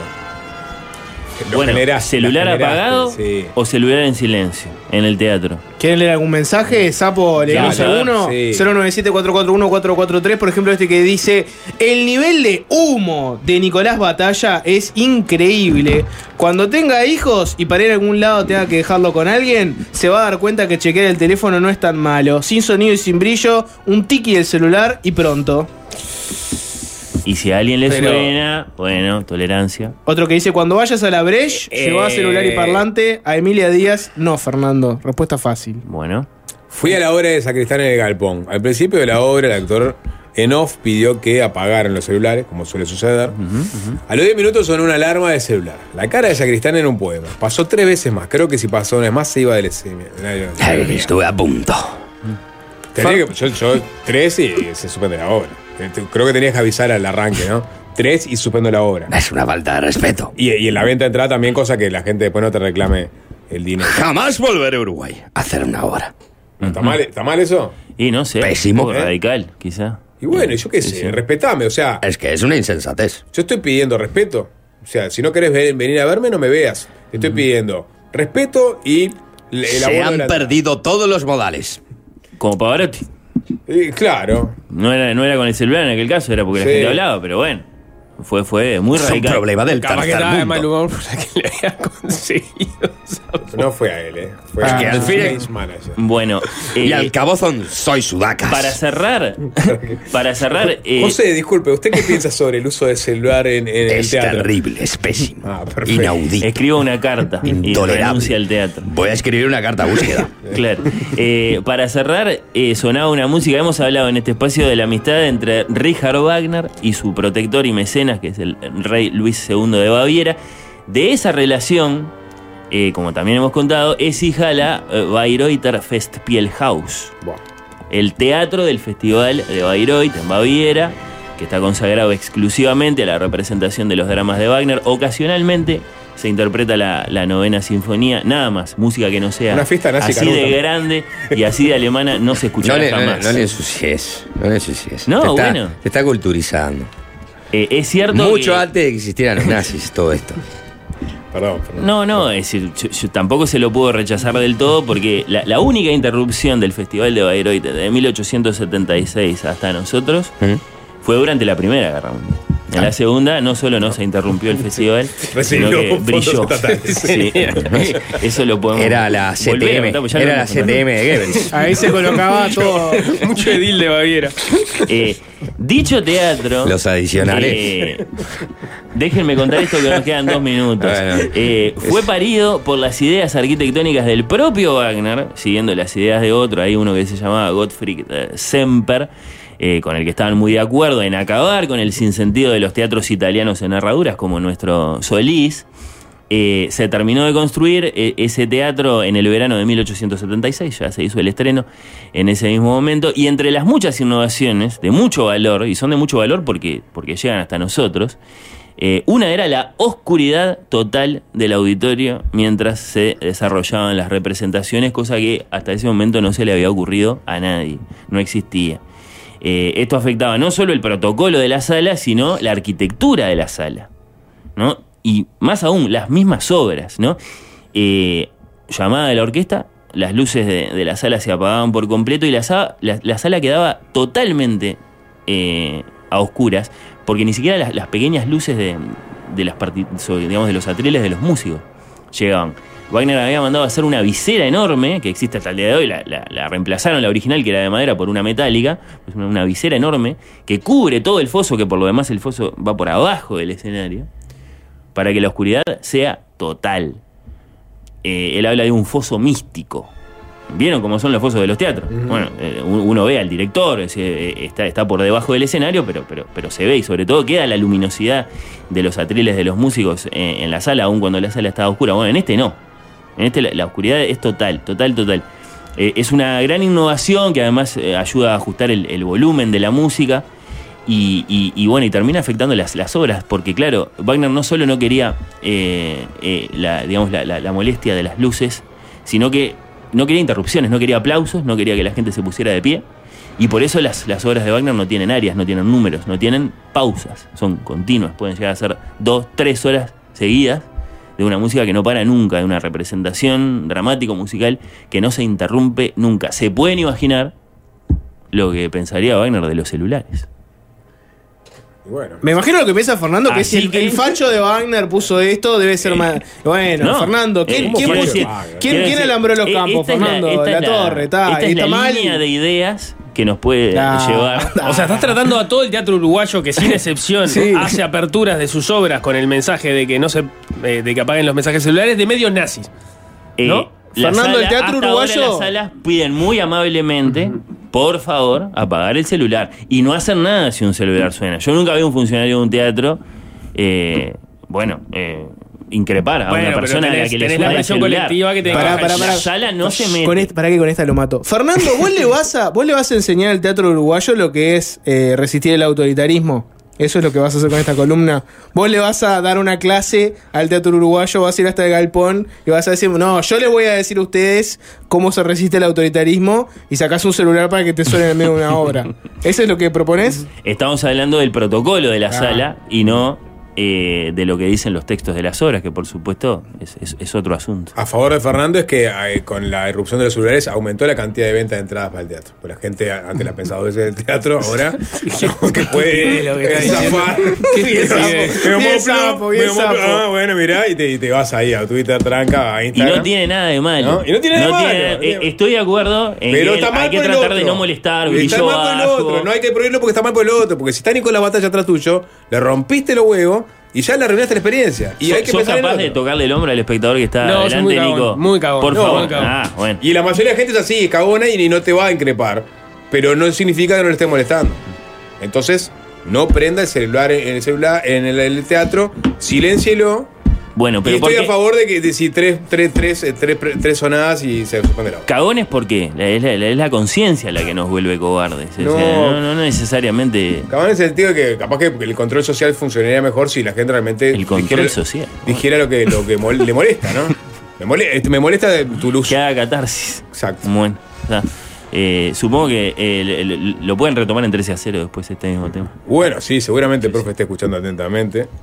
Eh, Hasta acá llegamos. Eh, una- unas palabras de Juanchi, puede ser, que no lo vamos a tener por un par de días. Un par de días, para ser generoso, ¿no? ¿Eh?